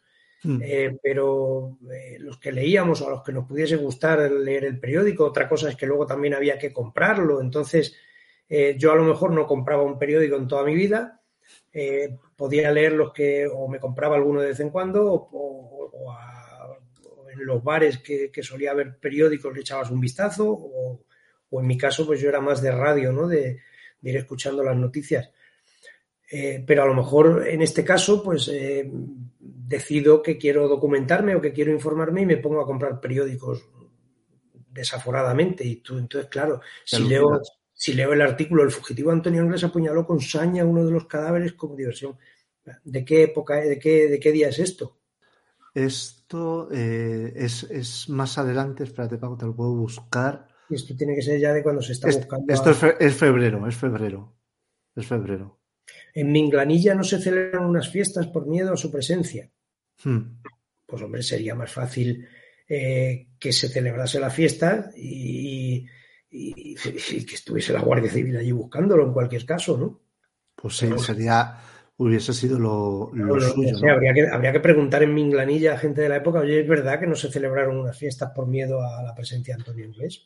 estaba, estaba yo buscando concretamente esto, Otro, los, los, agricultores de los pueblos donde fue visto no se atreven a salir al campo. Bueno, eso puede tener un poquito más de... De sentido, ¿no? Sí, sí, o sea, a ver, si sabemos que por aquí hay un asesino que lo está buscando toda España, que, puede ir armado y que es peligroso, pues lógicamente yo no voy a aventurarme a irme al campo solo. Claro. No me lo puedo contar. Este, este artículo, que es del Levante, fijaos, aquí hay un recuadrito que pone las claves del asesinato y vuelve a incidir, papel. Uno de las niñas llevaba a la fosa el nombre de uno de los implicados escrito en un papel. Claro, claro. Diario El Levante, que luego, el diario El Levante, que luego eh, también se, eh, se presentan muy dignos, ¿no? De, es que estos señores, Fernando García, Juan Ignacio Blanco, lo que hicieron, lo que dejaron de hacer. ¿Y tú? ¿Y tú? ¿Y tú? Es, que, es que desde el día 28 nos estabas diciendo, menos mal, y lo digo con todos los respetos, ¿eh? pero menos mal que eras, con perdón de la expresión, un panfleto de barrio eh, ¿vale? Porque mm, si llegas a, tener que, eh, eh, digamos, si llegas a, calar en toda España, pues imagínate, estaríamos todo el mundo aquí flipando. O sea, uno de los asesinos tenía, o sea, la niña, una de las niñas se llevó el, nombre de unos asesinos, de uno de los asesinos a la tumba. ¿Dónde está esa verdad? O sea, que, vengan, vengan estas personas que han firmado el artículo Hmm. que vengan y expliquen esto de alguna manera. Sí, la, verdad es que es alucinante. O sea, es, que era, la época, era. Mm, sí, Paco, pero, pero fíjate, pero que es que tampoco, que han pasado tres décadas, ha pasado más de un cuarto de siglo y seguimos en las mismas lindes. O sea, que tan, que tan pronto te dicen una cosa, o sea, en aquella época, y lo digo sobre todo para la gente más joven, y no es que yo me considere con 40 años un viejo, pero para la gente, pero si he, he vivido, o soy consciente, mejor dicho, de esa transición entre lo que era esto, la España de tres periódicos eh, escritos y dos deportivos, el transistor para escuchar el fútbol, porque eh, te echaban un partido de fútbol, no como ahora que ves todo, y, lo que dices tú, la 1 y la 2, y cuando surge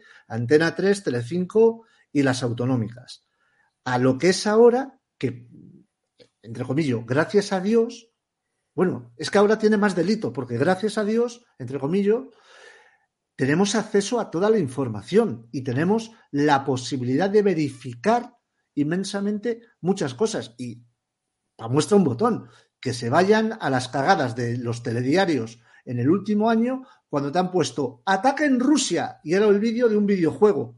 O Playas pero no sé qué. Pero Manu, por eso molesta tanto que venga un, un, pelos.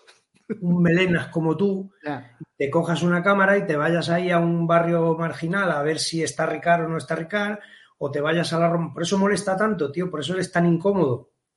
Bueno, por eso el canal. Encima, encima como, bueno, venga, vamos a ser serios. Venga, dale que como andas sobrado de dinero, pues eh, te coges y te vas a Valencia, te vas a Barcelona, lo, no molas, tío, no molas. Ya, no molas.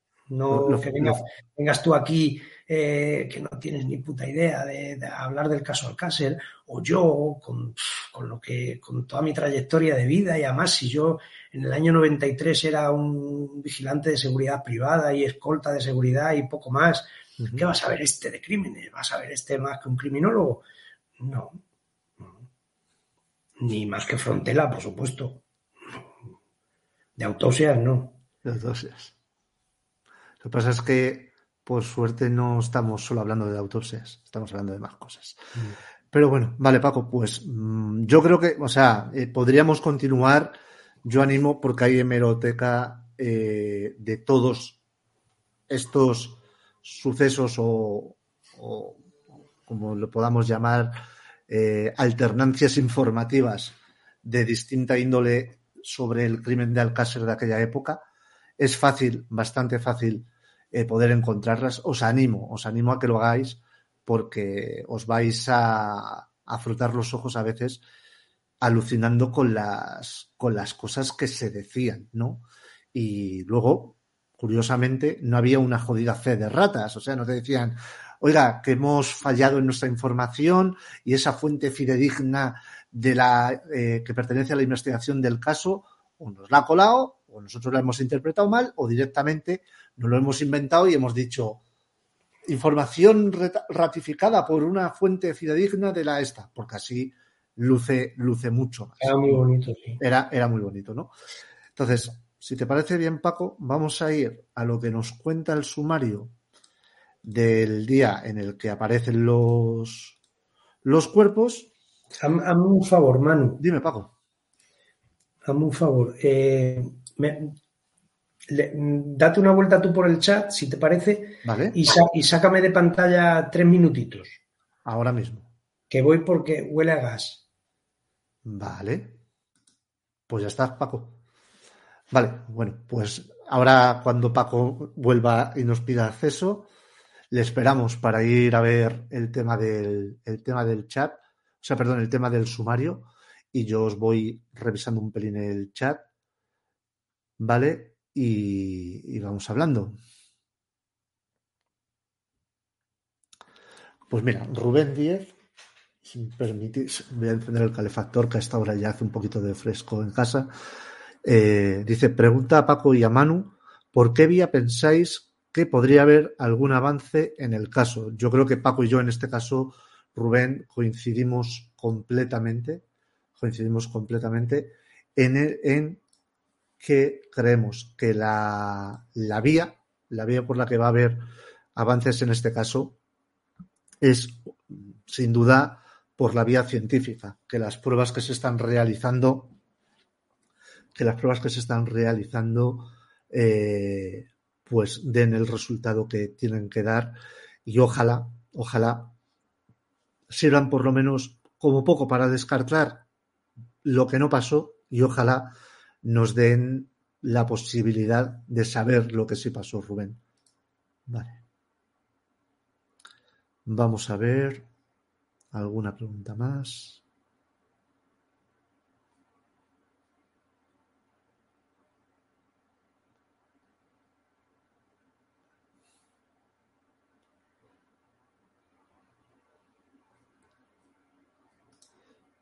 Eh, con el boom de las privadas, yo creo que el seguimiento de este caso se convirtió en una persecución a toda costa de todo lo posible noticiable por estar en la palestra. Pues sí, totalmente de acuerdo. El doctor Emmett Brown dice, ¿cuándo vais a hablar de los posibles verdaderos culpables o no vais a hacerlo? ¿Y quién son los posibles verdaderos culpables? Porque creo, eh, Emmett Brown, que para acusar a alguien hacen falta pruebas. Yo no vengo aquí a contar que si el posible culpable fue el carnicero de cierto pueblo o fue eh, fulanito de tal. Yo cuando tenga las pruebas para señalar a una persona, la, le, señalaré. Mientras tanto, me parecería un gesto de irresponsabilidad y una falta de respeto en base a hacer casquería y morbo eh, con el asesinato de tres niñas como hacen muchos. Eso no es el canal del Rincón del Disidente, no lo ha sido antes, no lo ha sido no lo es ahora y no lo va a ser nunca. ¿Todo bien, Paco? Sí, Manu, sí, es que está uno ya mayor.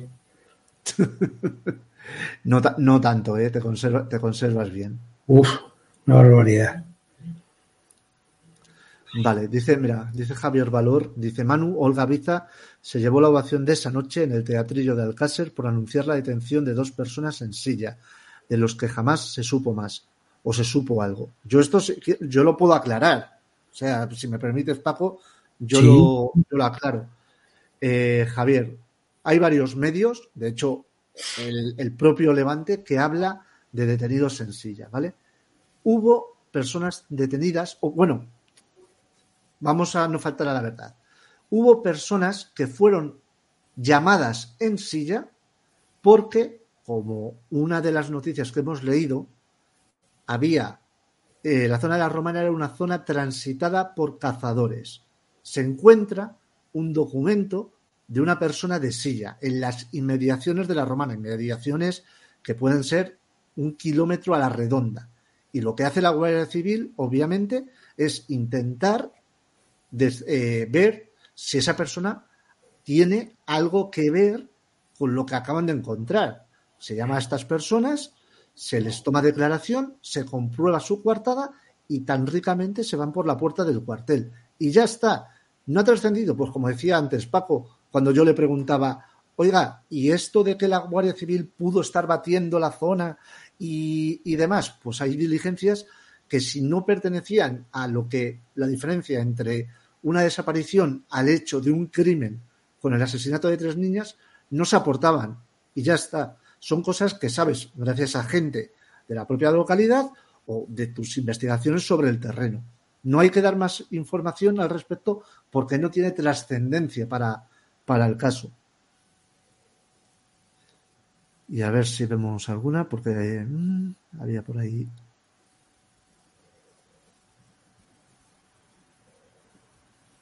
A ver.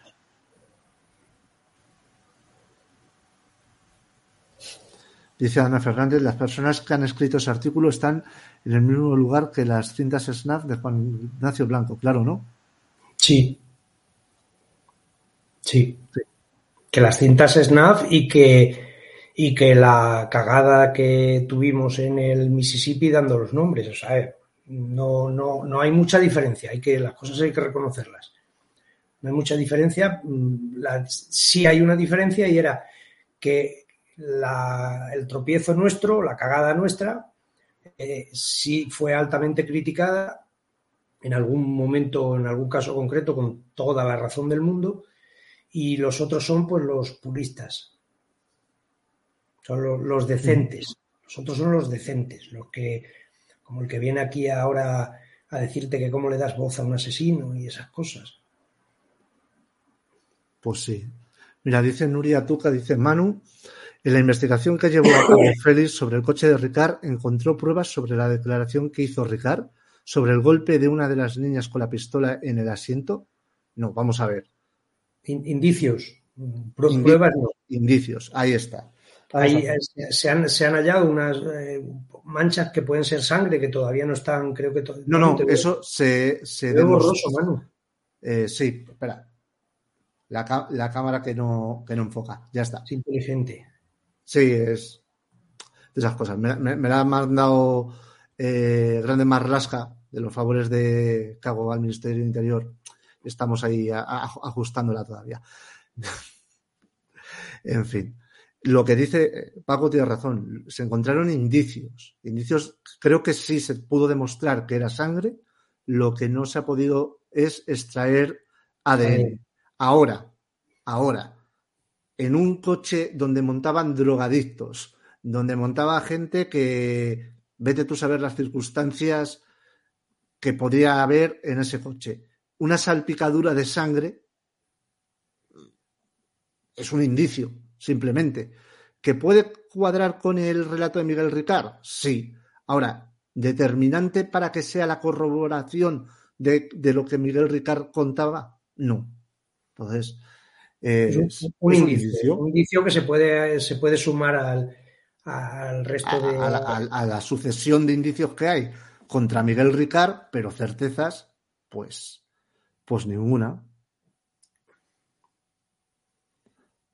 Dice aquí Juan Carlos, dice, hola Manu, hola Paco, me gustaría ver cómo entrevista a Miguel Ricard y que te diga la verdad. Creo que es la única manera de saber la verdad. Las pruebas solo descartarán los que no estuvieron. Grande Manu. Pues muchas gracias, Juan Carlos. Yo también creo que la verdad pasa por, por Miguel Ricard. Sí. Mira, a ver, Dracaris dice, Manu, en uno de los podcasts del disidente decís que en un guante encontrado de la romana hay un vello de Ricard, pero que el juez no lo tuvo en cuenta. ¿Eso quiere decir que Ricard estuvo allí? No, vamos a ver. Eh, en un guante de encontrado de la romana, si no lo recuerdo mal, y disculparme, es que son muchísimos datos, como comprenderéis, y yo no me paso 24 horas, 365 días revisando Alcácer, y no sé si tú, Paco, eh, recuerdas exactamente el, tema, se encuentra un vello que se dice que morfológicamente puede, puede pertenecer a Miguel Ricard, pero luego, cuando se analiza, el ADN no corresponde con Miguel Ricard. Creo que esa es. Eh, no, es que como, no, eh, yo creo, ¿eh? O sea, tú crees eso y yo creo lo otro. En cualquier caso, seguimos creyendo, o sea, no tenemos la certeza. más, más claro lo tiene Félix, o mm. sobre todo Bea del equipo Prometeo, que es la que tiene que es la que tiene el cuadro de los pelos y vellos encontrados y análisis y pendiente de analizar. Que, creo, si no recuerdo mal, que ese en concreto no se eh, no se, analizó, no se analizó. Ah, y, no sé si está dentro del cuadro de los que la, asociación LASMI eh, han propuesto ah, para, para identificación o para análisis. No lo sé. No sé. En, cualquier caso, no hay todavía, eh, a fecha de hoy, que sí hay eh, todavía, digamos, periciales abiertas, exámenes abiertos que faltan, que faltan sus conclusiones. no hay de momento ningún pelo eh, de Miguel Ricard en ninguno de los sitios que sea tajante y contundentemente de Miguel Ricard, o por lo menos con eh, análisis de ADN. Eh, ¿Morfología parecida o aproximada? Sí. es, un, es, un, vello o un pelo que puede ser compatible con Miguel Ricard, no que necesariamente sea. me, hace, me hace gracia dice JM, dice, si Frontera tanto sabe, ¿por qué no llama a Manu o el programa de teme? Bueno, eh, JM, yo le he llamado en incontables ocasiones y siempre ha postergado la, la intervención en el canal al hecho de, es que estoy escribiendo el libro, cuando salga el libro, daré la entrevista. Lleva así un año y pico. Yo ya la última vez se lo dije, doctor Frontera, pues cuando quiera llámeme usted que lo mismo es la conversación de Madrid a Sevilla que de Sevilla a Madrid. Y ya está. si, si aquí lo, lo, preocupante o lo grave no, no es que retrase una entrevista o la, o la condicione o la supedite a la aparición de un libro. Eso es legítimo, si quiere. Oye, mira, yo estoy escribiendo un libro, cuando vaya a salir te concederé una entrevista porque a ti te interesa mi entrevista y a mí me interesa que me publicites el libro. Me parece muy bien. Parece muy bien. Pero en lo que se refiere a, por si alguien está esperando que el libro de Frontela o las entrevistas de Frontela resuelvan el caso, eh, en lo concerniente a eso ya le valdría, ya le valdría a Frontela atreverse, no, no, lo veo tan tonto, no lo veo tan tonto, atreverse a venir a, contarnos al mundo una teoría científica, fiel, verdadera y honesta, de esas que tanto defiende, en la que nos dice alguna clave fundamental importante para, para la resolución del crimen de Alcácer, porque entonces directamente tras la entrevista tendrían que ponerle unos grilletes y llevárselo para, el calabozo. Pues si, además, habiendo sido forense de parte, resulta que tienes conocimiento de para poder esclarecer los hechos y, estás diciendo ahí que exprese usted que traiga el libro. No, es que ahora sí cuento me despellejan. No, es que usted tiene que someterse o arriesgarse al despellejamiento o a lo que sea si no, no se hubiera metido a forense, porque eh, su trabajo implica que tenga que declarar ante un tribunal de justicia, posiblemente dando las claves para eh, que condenen a, un encausado. Entonces, si tiene usted miedo a que la familia del encausado, el encausado o, cualquier otro le pueda despellejar, pues dedíquese usted a otra cosa, monte una mercería por ahí en, Tánger o donde le parezca bien. Vale, Paco, pues vamos a ir con el tema del sumario, ¿vale? y vamos a hacer una, una eh, narración de lo que aparece en la diligencia de inspección ocular y levantamiento de cadáver en singular, no en plural, ¿vale? Dice en Tous a 27 de enero de 1993. Siendo... Yo, no, veo. Tú, no, Paco, esto, esto no, lo ah, tengo para, para, ponerlo aquí, ¿vale? Es que como es, como es tan larga, no podía poner la. la vale, pues nada, venga, destaca lo que veas ahí. Vale. A todos a 27 de enero de 1993, siendo las 15 horas aproximadamente, la comisión del juzgado compuesta por el señor juez, asistido de mí la secretaria y acompañados del médico forense y agente judicial de servicio, se constituyó en el lugar de autos a fin de proceder a la práctica de diligencias de inspección ocular y levantamiento de cadáver que vienen acordadas, y como resultado de la misma se hace constar.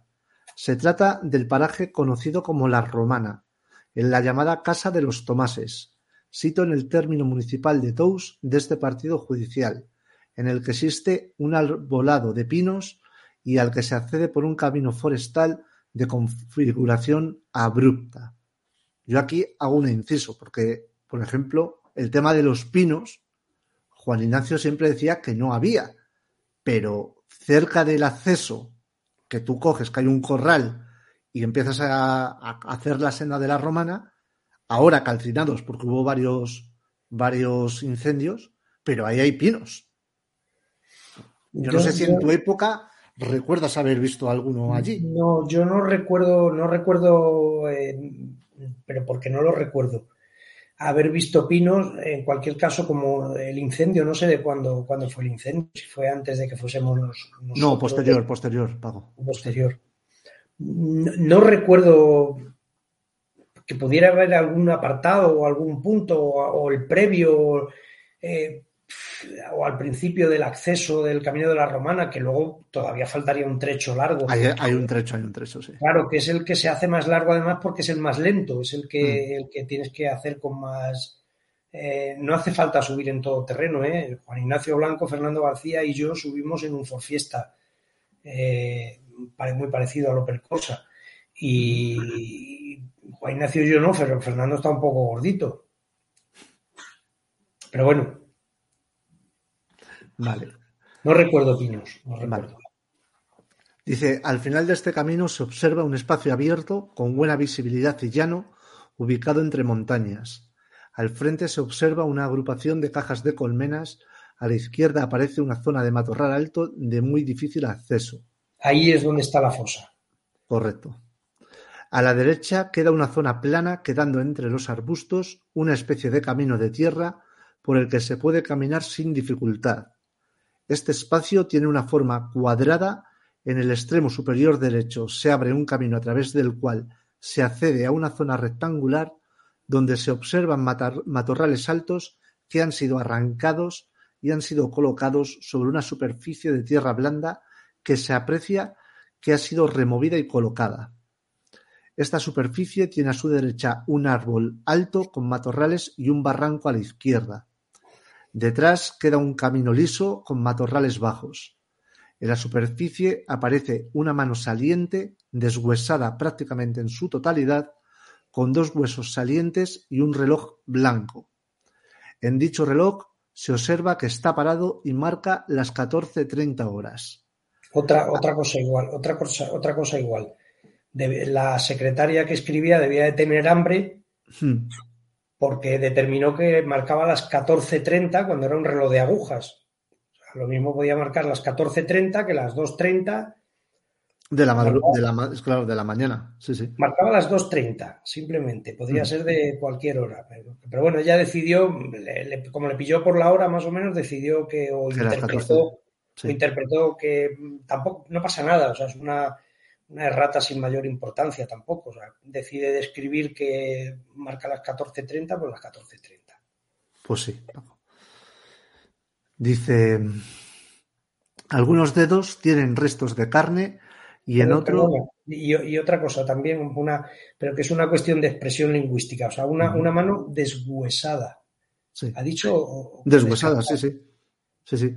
Dice literalmente En la superficie aparece una mano saliente deshuesada prácticamente en su totalidad. Que yo creo que a lo que se refiere es esa, esa la, el radio, y esta parte está en esta posición se ven los dos huesos, y, pero vamos, lo que es la mano en principio, el puño, salvo que en esta parte eh, hubiese, estuviese deshuesada, pero no, pero bueno, que tampoco tiene mayor importancia. Es una cuestión de descripción lingüística que, no acertamos siempre.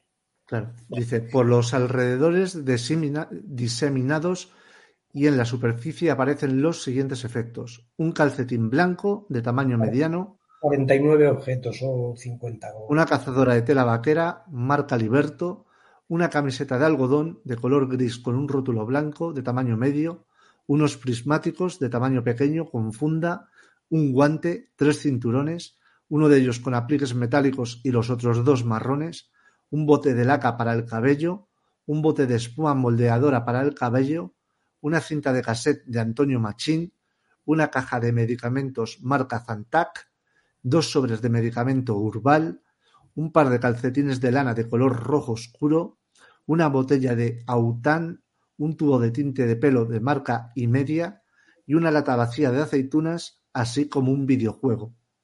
Asimismo, aparece fragmentado en pequeños trozos un papel que contiene al parecer un nombre. Por orden de su señoría se procede por las fuerzas de seguridad presentes al acto a ir apartando la tierra del lugar, una vez indicada la operación aparece una camiseta blanca con un letrero rojo ilegible, lo cual envuelve en su interior dos piedras de un tamaño mediano, perdón, las cuales piedras tienen forma circular sin que se aprecien irregularidades significativas. Aparece asimismo una chaqueta de color verde oscuro, rota en sus bordes, aparecen dos troncos de madera, uno en forma triangular y el otro en forma rectangular, con una cuerda enrollada en uno de sus extremos. Retirando la tierra aparece el primer lugar el cuerpo, un cuerpo, perdón, se aprecia que tiene las manos atadas, tiene la cabeza desprendida del cuerpo. Aparece un trozo, al parecer de moqueta o tapiz, que no puede ser sacado en ese momento. Aparece seguidamente las piernas de otro cuerpo, las cuales están dobladas. En este momento se extrae el primer cuerpo el cual queda depositado en la superficie de una bolsa de plástico.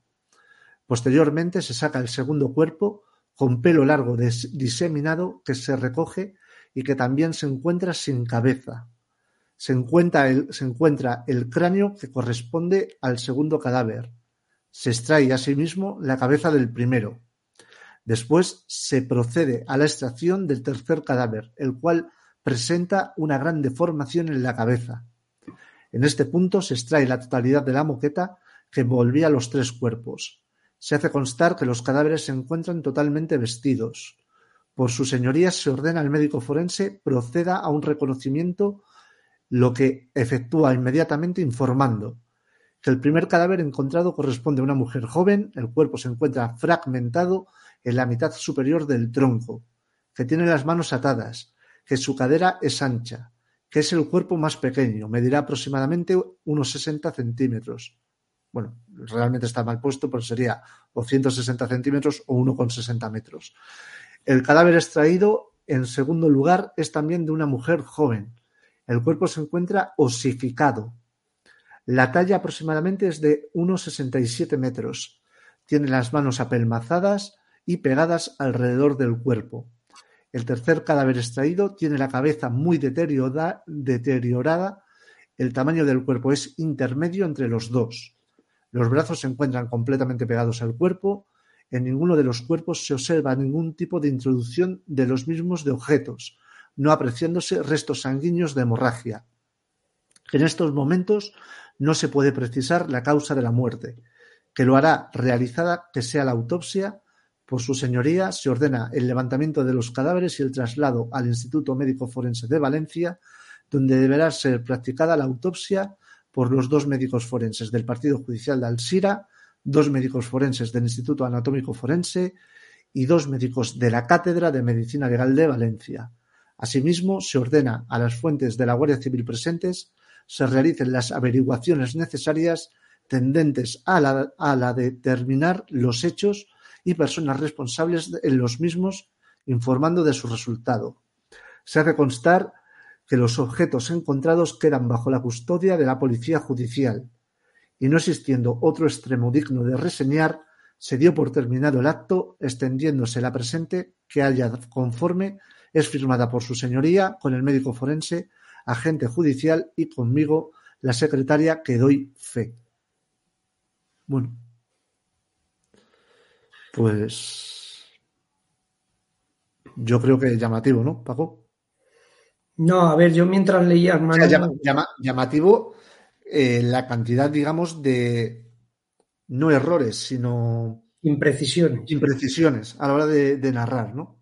Sí, bueno hay que, hay que entender también un poco la complejidad. Dame, un segundo, Paco, porque creo que alguna de, las gatas me está reclamando. Un segundito. Os pido disculpas. Debe ser ratita.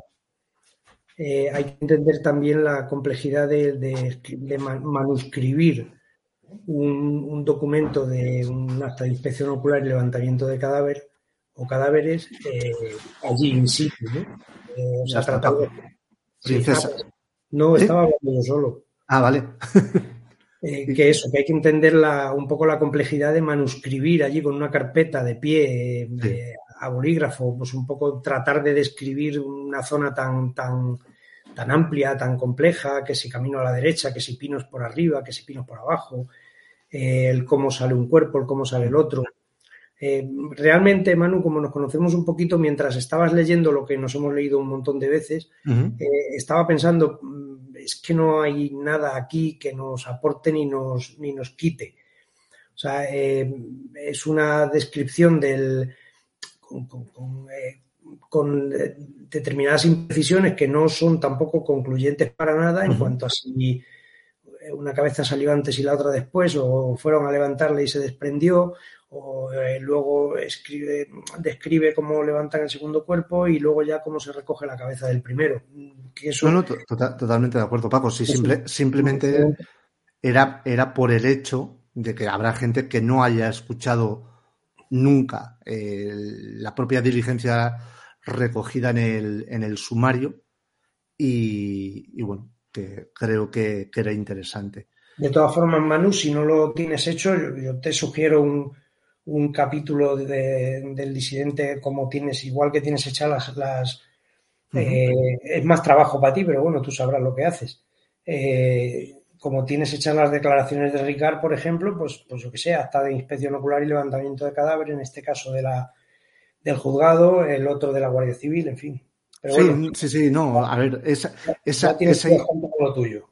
Esa, esa idea la tengo, esa idea la tengo. Lo que pasa es que, como tú bien dices, hacer eso conlleva tiempo que en estas últimas cuatro semanas no sé lo que es. o sea que, pero sí, sí, lo tengo, lo tengo pensado porque creo que sería, sería, sería de interés. Eh, estoy editándole aquí a todo lo que da en el Mac y no estoy utilizando. De todas formas, eh, si quieres, Paco. Eh, Manu. Dime déjame que. Eh, es que ve, a Turienzo, que, nos está viendo. ¿Ah, sí? Eh, me está chinchando, me está chinchando porque dice: yo, yo os estoy viendo con mi cigarrito. Ah, y, quiero fumar. ¿Eh? No, yo. No, porque estoy en un directo de YouTube, ¿Puedes, que me quiten. Puedes hacerlo. No, aquí, déjalo. Aquí no, aquí no, me quitan los un Paco. A ver si, a ver si, a ver si me quito de fumar, que no está mal tampoco. Vale, o sea, me estás diciendo que, que aligere el paso, que te quieres ir a fumar un cigarro. No, no, no, no. Si yo, si la cuestión es que, que, no, que, me, que no me quede esnucado aquí en. ah, vale, no, no pago. No, simplemente eh, había, bueno, había recogido el, el, atestado de entrada a la casa de los Anglés y, por ejemplo, las declaraciones de Kelly, que yo no recordaba, eh, que hizo dos comparecencias. Entonces, eh, simplemente eh, para que las vamos a, las voy a leer las dos, hacemos un poquito responder. A, título informativo, pues realmente no aportan mucho, o sea, despistas más que aportan, pero bueno. Mm. Sí, por eso, que dice manifestaciones de Dolores Ángeles Martins en Valencia, dependencias de la Unidad Orgánica de Policía, judicial de la 311 Comandancia de la Guardia Civil. A las 23 horas del día 27 de enero de 1993, ante el instructor del presente atestado comparece la que mediante la presentación del DNI acredita llamarse Dolores Anglés Martins, nacida en Valencia el 25 de junio de 1971, hija de Enrique Ineusa, vecina de Catarroja, domicilio en la calle Camil Real 101, puerta cuarta, quien a las preguntas que se le realizan de forma voluntaria y libre manifiesta que actualmente su nombre no es Dolores porque se lo ha cambiado en el juzgado de Catarroja, siendo el actual el de Kelly Anglés Martins, que la noche del día de hoy se encontraba en su domicilio en unión de su novio José Antonio García Muñoz Ledesma, en la habitación del fondo de la vivienda durmiendo, que por encontrarse durmiendo y muy cansada no se ha dado cuenta de que llamaban a la puerta muy fuertemente y que era la Guardia Civil, que ha sido despertada cuando los guardias civiles, después de que su novio José Antonio abriera la puerta y que no sabe cómo se encontraba el acceso a la vivienda ni los motivos que hayan tenido que atrancar la entrada con un gran madero, que sabe lo de la puerta trancada por un gran madero porque se lo ha dicho su novio y los guardias civiles han detenido a su hermano Enrique, pero que ella no se ha enterado de nada. Preguntada para que diga cuántas veces había en su casa, cuántas personas, perdón, había en su casa la tarde del día de hoy, manifiesta que estaban dentro de su domicilio sito en la calle Camil Real número 101, puerta 4 de la localidad de Catarroja, su madre Neusa, su hermano Enrique, que está mal de la cabeza y en tratamiento psiquiátrico, su novio José Antonio y nadie más, y que ya cuando su novio ha abierto la puerta para que pasaran los guardias civiles, entró en la vivienda su hermano Carlos. Preguntada para que diga si es que su domicilio se trafica drogas y por ese motivo habían atrancado la puerta con un gran madero, dice que no, que solamente tiene un hermano drogadicto llamado Roberto y que actualmente se encuentra en la cárcel modelo de Valencia, que en la tarde de hoy en su domicilio no había droga y que desconoce quién puede haber bloqueado la puerta para impedir la entrada, Preguntada para que diga qué tipo de enfermedad padece su hermano Enrique y que si es agresivo, manifiesta que, que si no se pincha las inyecciones prescritas por el, por el médico, tiene momentos de delirios, que hasta ahora no ha visto a su hermano Enrique que tenga agresividad con otras personas. Preguntado para que diga desde cuándo no ve a su hermano Antonio, dice que no se acuerda, que desde hace mucho tiempo. Preguntada para que diga si su hermano Enrique tiene alguna tarjeta del Servicio Valenciano de Salud, de la Seguridad Social o de algún organismo donde conste su tratamiento y que tenga que llevarla encima, dice que no. Preguntado para que diga si han perdido alguna tarjeta de organismo oficial relacionado con la sanidad a nombre de su hermano Enrique, dice que no. Preguntado para que diga si sabe dónde estuvo su hermano sobre el 13 de noviembre del 92, dice que no se acuerda, que cree que estaba en el psiquiátrico de Vétera, pero que no puede precisarlo si no ve los documentos, que no tiene nada más que exponer. Y en la nueva comparecencia, que la hace el día 28 a las 11 y 45 de la mañana, manifiesta que es cierto que no ha vuelto a ver a su hermano Antonio desde, que ingresó en la cárcel, que se ha enterado de que se fugó de la cárcel en el día de hoy cuando ha sido preguntada por ello por agentes de la Guardia Civil y que desde que y que desconoce si es cierto o no que su hermano se haya cambiado el nombre de Antonio por Rubén. Preguntado para que diga quién es la persona a la que su hermano llama el rubio, dice que no sabe exactamente, pero cree que es Miguel Ricard, Miguel Tárrega. ¿A qué, hora es esa, ¿A qué hora es esa manifestación, Manu? A, a las 12 menos cuarto de la mañana. Del día siguiente. Del día siguiente. Sí. De que ya Miguel Ricard ha declarado voluntariamente, entre comillas. Correcto. Y a ella la llaman otra vez para, para ampliar declaración. Ahí está. Dice, preguntado para que diga en relación al mensaje que estaba que estaban haciendo el registro domiciliario, se dejó en el contestador automático de su domicilio quién es la persona que dice Kelly, soy Rubén, dile al rubio, contesta que no lo sabe, no puede asegurar que sea su hermano Antonio.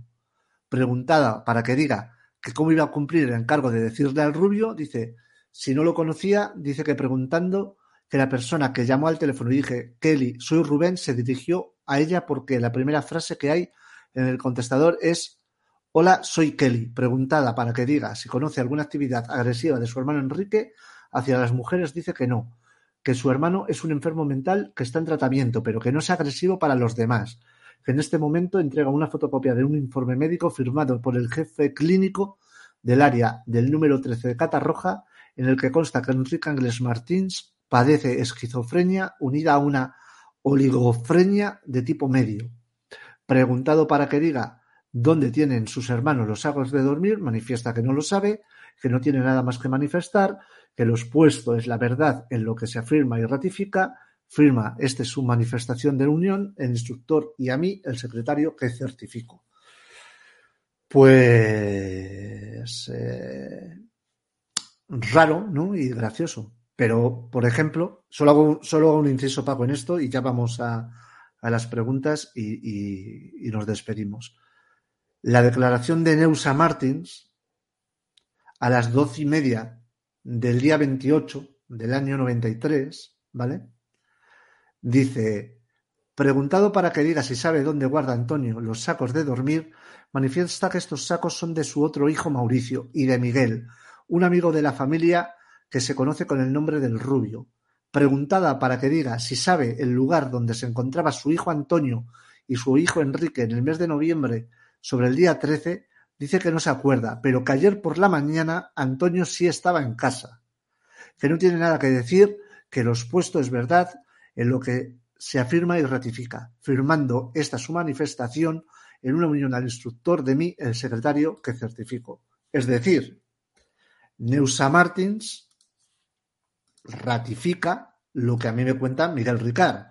Antonio, Antonio estaba en la mañana, me dijo que le acercase al corral de Alborache, me dijo que llamaría y me diría dónde tengo que llevarle las cosas que iba a vender el sábado y cuando salgo del corral de Alborache y veo un campo de naranjos y me parece buena idea pararme y llevarme unas naranjas, pues Anglés piensa que Ricard ya está en casa de, de Neusa y es cuando se produce la, la llamada. Pero que Antonio estaba vivo y que Antonio estaba el día 27 de enero del año 93 por la mañana en casa de Neusa, hacia el mediodía por la tarde en Alborache, pues es un hecho.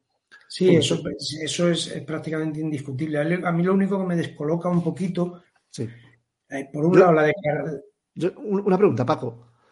Tú como acusado tienes derecho o, o, puedes mentir, ¿verdad? Pero un testigo no.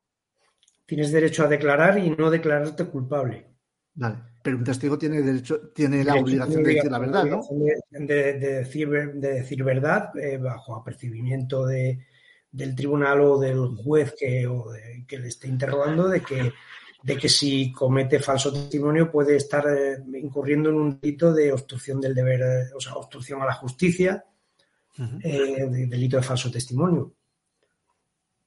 Sí, lo que te digo, lo que por un lado me corrobora, digamos, que a esas horas de la mañana del 28 eh, estaban un poco con, la, con el tema de la caseta de Alborache, eh, preguntando por el tema de los sacos, eh, preguntando, no sé, ahora no me acuerdo, no, no, he, no, he, podido memorizar todo lo que has leído, pero, pero un poco estaban preguntando en ese sentido, ¿no? En el sentido de, de dónde pudiera estar en ese momento Antonio Inglés para contrastarlo con lo que les estaba contando Miguel Ricard o incluso podía estar sucediendo en, simultáneamente mientras una, un equipo ha salido con Miguel Ricard a buscar al, a la caseta de Alborache.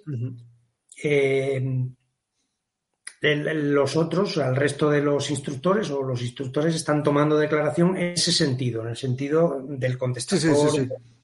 Pero hay una cosa que me descuadra y es a no ser que, que si, si, realmente, si Ricardo miente, si Ricardo miente, eh, a mí me cuadraba cuando, y ya sabes que lo hemos comentado alguna vez, cuando el mensaje ese de dile que cojan los, los quelos y la leche, y la leche. sí. Eh, claro, yo pensaba, un saco de dormir vale, pero quelos y leche para llevárselos al borache, que donde luego compraba pan, que podía comprar quelos y leche, a mí lo, lo, del kelos y la leche me sugería un poco que pudiera referirse a, a droga en concreto. A droga, a droga, sí, sí. Eh, tanto a, cocaína, los... los Coca cocaína y hachís. Cocaína... No, no, coca cocaína y, y hachís. Cocaína la leche y kelos... Y, lo, la... y los kelos el hachís, sí, sí, sí. Vale. Pero claro, me llama la atención si, se, si una de dos, o que allí no se hace un registro en condiciones y se limitan a llevarse a los detenidos, Así es. o que, o que ciertamente no estaban exactamente encima de la nevera, sino que la, la- la, digamos, la clave, La, la nevera es otro, otro lugar, sí. claro, o sea, la, la clave pudiera ser, oye, el lugar ese que hace tanto frío, o mismamente si quieres en casa, pero en la parte del tejado, o sea, que pudiera ser un... Te- Tengo, tengo que revisarlo porque. en- Es que si no, si- es que si no me, o sea, a ver, directamente encima de la nevera no creo que No, no, no, no, no. Tengo, tengo que revisarlo porque, porque le pregunto a Ricard en las 15 horas que tengo de, de conversación con él grabadas y él lo, lo, lo- me lo, o sea, cuando le pregunto sobre los que los tal y, y él cuenta lo de Alborache, tal y cual y lo demás allá, sí que dice el sitio, que la, neve- la nevera también era otro, otro lado. No sé si era como un altillo de un, de un armario o, o algo así. Sí, cualquier Tengo- caleta, tengo- cualquier escondite tengo- tengo- que re- tengo que revisarlo.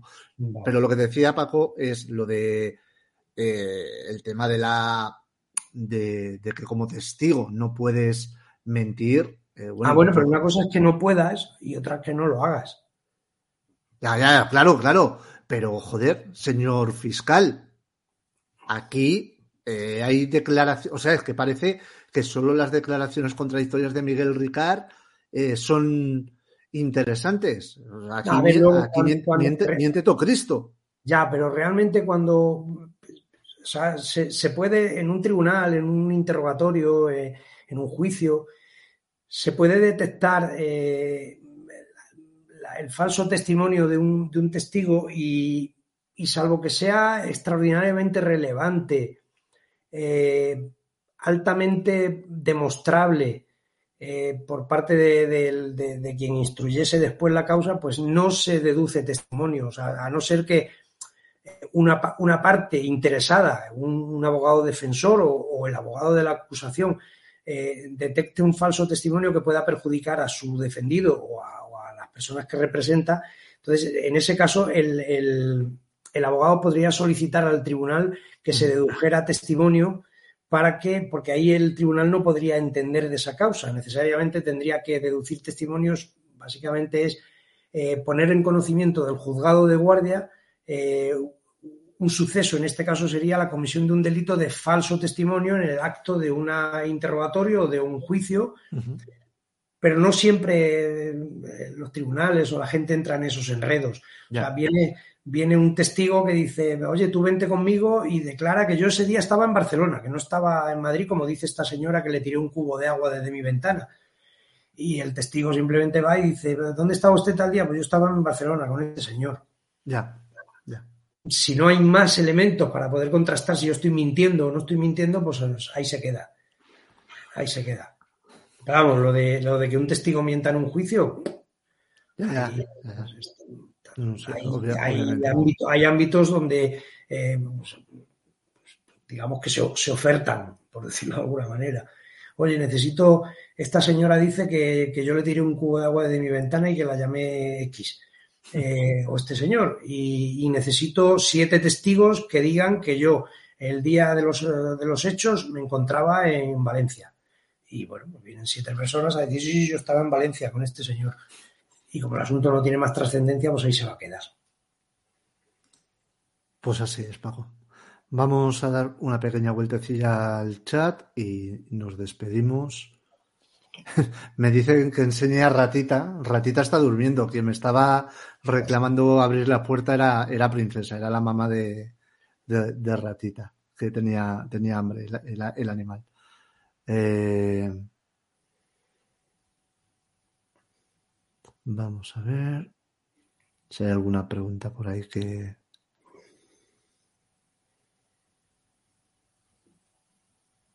Mm, mm, mm. Dice Adri Ferrer que conteste Paco preguntas dando su opinión, que así no se duerme. Dice leer cosas del sumario o artículos que ya hemos repasado una y otra vez es darle vueltas inútilmente sin ofender. No, no es ofensa, eh, Adri, lo he explicado antes. Yo creo que hay muchas personas que han llegado de nuevas y que no han visto lo que hemos hecho anteriormente. Tenéis que ser comprensivos con esas personas porque también tienen el derecho a, a, que les contemos las mismas cosas que, el resto ya, ya sabéis. Eh, dice María López, ¿saben qué ha sido de los ingleses en la actualidad? ¿Siguen en España? Pues lo que, los que no están muertos, que yo sepa, sí, ¿no? Y, y hay uno en prisión y el resto pues están... ¿Quién está en prisión? Carlos. Habrá salido ya, hombre. No, creo que le quedaban dos años todavía, ¿eh? Creo, creo, Paco, ¿eh? Creo. No sé. Creo. Eh, bueno, veo que estáis aquí encarnizados en... On fire. Están on fire, como tú dices. No, estarán por ahí tus, tus mm, las moderadoras del canal, que es que tienen un carácter esas chicas. Sí, ¿eh? sí, sí. son, son, son, un poco irascibles. Sí, sí, sí. Me han dicho que alguna incluso está agresiva. ¿Ah, sí? ¿Va pegando a la gente? No lo sabía yo eso, ¿eh? Casi. Casi. En fin. Voy a hacer, voy a hacer un buzón de, de quejas. Vale. Pues, eh, a ver, mira, Cintia dice, ¿es posible que se hayan planteado a día de hoy la exhumación de los cadáveres para, con las técnicas actuales, analizar los cuerpos nuevos? ¿Podría arrojar luz? Eh, a ver, eh, Cintia, realmente no es necesario porque hay partes de los cuerpos que no están dentro de los ataúdes y se podrían analizar para saber, para saber el tema de si eh, biológicamente o científicamente pertenecen a los a, las tres víctimas.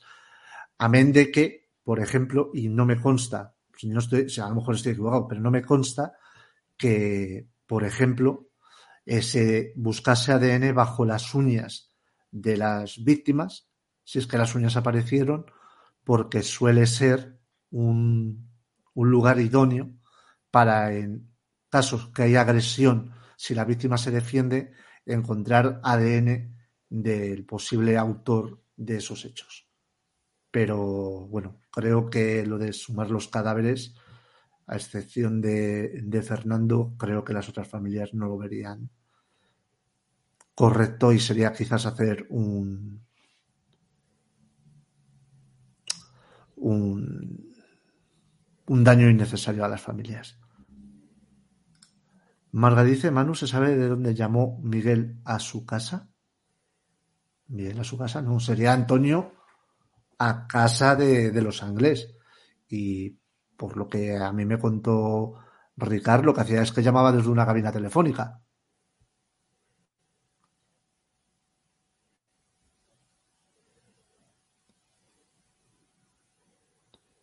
A ver, si, si tú ves por ahí alguna pregunta, Paco, que te guste. No, yo no veo porque yo te estoy viendo a ti y a mí. Y lo que me pongas. Y además a mí las preguntas son las que si me quieren hacer alguna, las que, las que me hagan y ya está. Vale, dice una pregunta. ¿Hay alguna posibilidad de que la llamada de Miriam a su padre para que las llevase a la discoteca fuese falsa? Escuché hace poco que Fernando podría haber mentido en eso. Gracias. Yo no tengo ninguna ninguna eh, duda de que Miriam llamó a, la casa de, de Fernando y de Matilde. Ninguna. Ninguna. Es más, o sea, vamos a ver, eh, para que para que la gente lo entienda, en el primer sitio al que va Fernando cuando las niñas, cuando Miriam en este caso, no aparece a la hora que debería estar en casa, es a Color, porque Matilde le dice, oye, es que han llamado cuando han estado en casa de Esther para decir que si les podías acercar a Color y les he dicho que no. Y Fernando se va a Color y pregunta a gente en Color, por lo cual, ¿qué, qué cabeza más maquiavélica tendría Fernando García en aquel momento para saber y, y, una, eh, una coartada con que Miriam hubiese llamado. No, no. Miriam llama a casa y de eso creo sin más. Eh, te pregunta por aquí Enio, que esta es para ti, una pregunta que es muy importante. Paco, ¿qué sabes o nos cuentas de la persecución que fueron objeto en Alcácer mientras ustedes investigaban?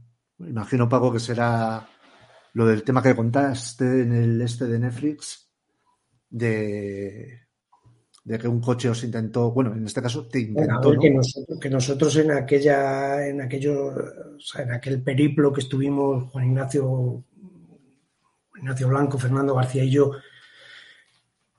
metiendo las narices donde, alguna gente no quería que metiésemos las narices, pues estábamos sometidos a un control continuo, pero continuo.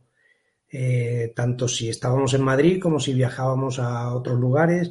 De hecho, por cualquier lugar que, apareciésemos, eh, ellos, que eran los mediáticos y fueran identificados rápidamente, eh, se ponían en conocimiento de, las de la comisaría, venía el comisario, salían a buscar, o mandaban en el caso de Alcira, me acuerdo un día que aparecimos por Alcira y una patrulla vino a comunicarnos que nos reclamaba el comisario en su despacho. Para la pregunta era que si, o sea, él se ofreció a ayudarnos, que si necesitábamos algo, pero bueno, se trataba un poco de saber a qué íbamos a Alcira o qué queríamos de Alcira. Y, y nada, la persecución de la que fuimos objeto, de la que fui objeto en, no exactamente en Alcácer, fue desde. Catarroja, ¿no? No, no empezó ahí, Manu. Empezó. ¿Dónde está el hostal Quiquet? Eh, el hostal Quiquet está en. Beniparrel. En Beniparrel. Beniparrel. Pues desde Beniparrel, o sea, ahí empezó, digamos, un seguimiento, un seguimiento por parte de un vehículo que luego pudo ser identificado por, la persona que me acompañaba como el vehículo particular de un, agente de la Guardia Civil de Catarroja. Eh, se hizo un seguimiento comprobado, continuo, además, desde el instante en que salí del, estacionamiento del, hostal eh, y arranqué el vehículo que yo llevaba y arrancó este otro vehículo y se vino detrás hasta, hasta Catarroja, hasta el domicilio de esta persona que me acompañaba. Eh, después de bajar de su casa, que fue cuando yo ya llevaba un rato observando el coche, le pregunté, fue cuando le pregunté o le pedí que, que, identificase. Que tratase de identificar el coche, si lo conocía y lo, sin ningún género de duda lo identificó como el vehículo particular de un guardia civil conocido en Catarroja. Y bueno, pues luego en el trayecto desde Catarroja hasta Valencia, eh, ese vehículo seguía, eh, digamos, seguía detrás de nosotros, por, el camino de aquellos, aquellas poblaciones que ahora no recuerdo. Y en un punto concreto del, trayecto, eh, íbamos nosotros circulando con el coche, ese vehículo detrás, eh, otro vehículo eh, que venía delante de nosotros o que se había colocado en algún momento delante de nosotros dio una especie de frenazo brusco, no, no que se parara en seco, pero sí. Sí, deceleró. me obligó, me obligó a reducir la marcha y en ese mismo instante, o sea, los tres vehículos, el que venía detrás, el nuestro y el de delante que me obligó a frenar, otro vehículo que salía. Eh, yo utilizo la expresión en el documental de estaba estacionado, realmente no estaba estacionado, o sea, era una bifurcación de una calle y digamos que ese vehículo estaba ahí en espera de incorporarse al, al tramo de carretera. Y claro, lo que me llamó la atención es que no se incorporó ni antes ni después, sino justo en el momento en que mi vehículo pasaba a la altura, eh, hizo eh, así como un amago de, embestir el coche. Eh, yo di un volantazo, me salí y ahí, bueno, aquello ya desapareció, o sea, se fueron cada uno por su lado. y por el camino ya habíamos anotado la matrícula de, habíamos anotado la matrícula del primer vehículo, eh, el que frenó bruscamente le pedí que la anotara también, no sé si pudo anotarla mal, bien o mejor o peor, y, del otro también me dio tiempo a memorizar y a decirle, apunta, Valencia tal, tal, tal, tal. Y luego al, día siguiente cuando pedí, traté de, identificar las, las matrículas de esos vehículos a través de un contacto mío, eh, me pasaron el dato y me, dijeron que ninguno de los tres vehículos, ninguna de las tres matrículas eh, que yo le había pasado se correspondían con los modelos de vehículos que yo refería.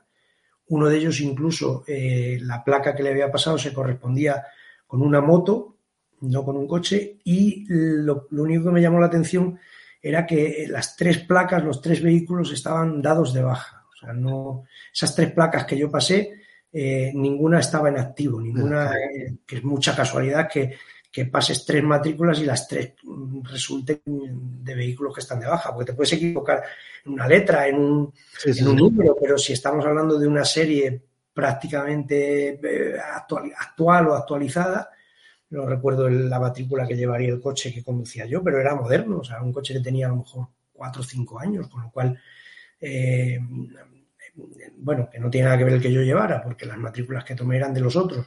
Pero ya te digo, o sea, es mucha coincidencia que tres, casualmente tres placas que se pasan, las tres están dadas de baja. Curioso.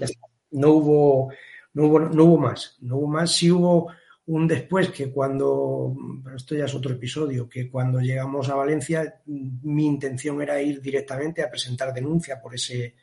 ¿Por ese hecho? Por ese hecho y, paré a una patrulla de Policía Nacional a la que pregunté. La pregunta fue muy directa y muy, bueno, muy de, un poco de, por decirlo de alguna manera, del corrillo, ¿no? De cómo yo venía de la profesión de seguridad, pues un poco sabía cómo funcionaban determinadas cosas. Y la única pregunta que le hice al, policía de la patrulla era que, qué comisaría me recomendaba en Valencia en la que no hubiese mucho trasiego de gente, mucho movimiento de detenciones, denuncias, porque quería presentar una denuncia. y, poco menos que me vi detenido. O sea, cuando le dije que, estaba relacionado con el caso Alcácer y que tal, pues, eh, bueno, ya eso ya luego, eh, ya lo contó Fernando García en el Mississippi. Sí. sí. Paco, te veo cansado y, eh, no, quiero, y no quiero abusar de, tu confianza. Así que, como habrá más oportunidades, pues pues tendremos posibilidad de, hablar largo y tendido. estando fresco bien, pero si no, lo, estoy, lo sé, Paco, por eso. No, me quedo aquí. No, no voy a abusar. Así que te, despido y ya despido a, la gente tranquilamente. Descansa, amigo. Mil gracias de nuevo por haber estado aquí y hablamos mañana. Contaba con ello, ¿no? No queda más remedio. No queda más remedio buenas noches, muchas gracias. buenas noches. Hasta, luego. Pues nada, familia, eh, Paco está cansado, yo también. Hoy llevo días que no duermo excesivamente bien y, y bueno, hoy también ha habido madrugón y esas cosas. Así que toca, toca dormir, toca descansar. Mañana recordar que tenemos una entrevista única con, con Rosa, con la hermana de Débora Fernández, que yo creo que va a aportar luz eh, y es en parte una denuncia ante instituciones oficiales de lo mal que se siguen haciendo las cosas. Por eso comentaba al comienzo, ¿no? De que en los 90 porque eran los 90, en los 2000 porque son los 2000 y, y bueno, y ahora porque, porque es ahora. Sin más familia, gracias a las casi 1.800 personas que habéis estado en la noche de hoy aquí. Da gusto, de verdad, da gusto hacer directos con vosotros, aunque sean tratando aniversarios tan tristes y tan dolorosos para todo un país como el crimen de las niñas de Alcácer. Repito, yo solo espero, ojalá, de verdad, ojalá, como propósito de 2023, que por fin podamos darle descanso al recuerdo de esas tres niñas y esas tres familias. Mañana nos vemos a las 10 de la noche. Sois la mejor comunidad posible. Gracias de corazón por haber estado aquí. Descansad. Muy buenas noches.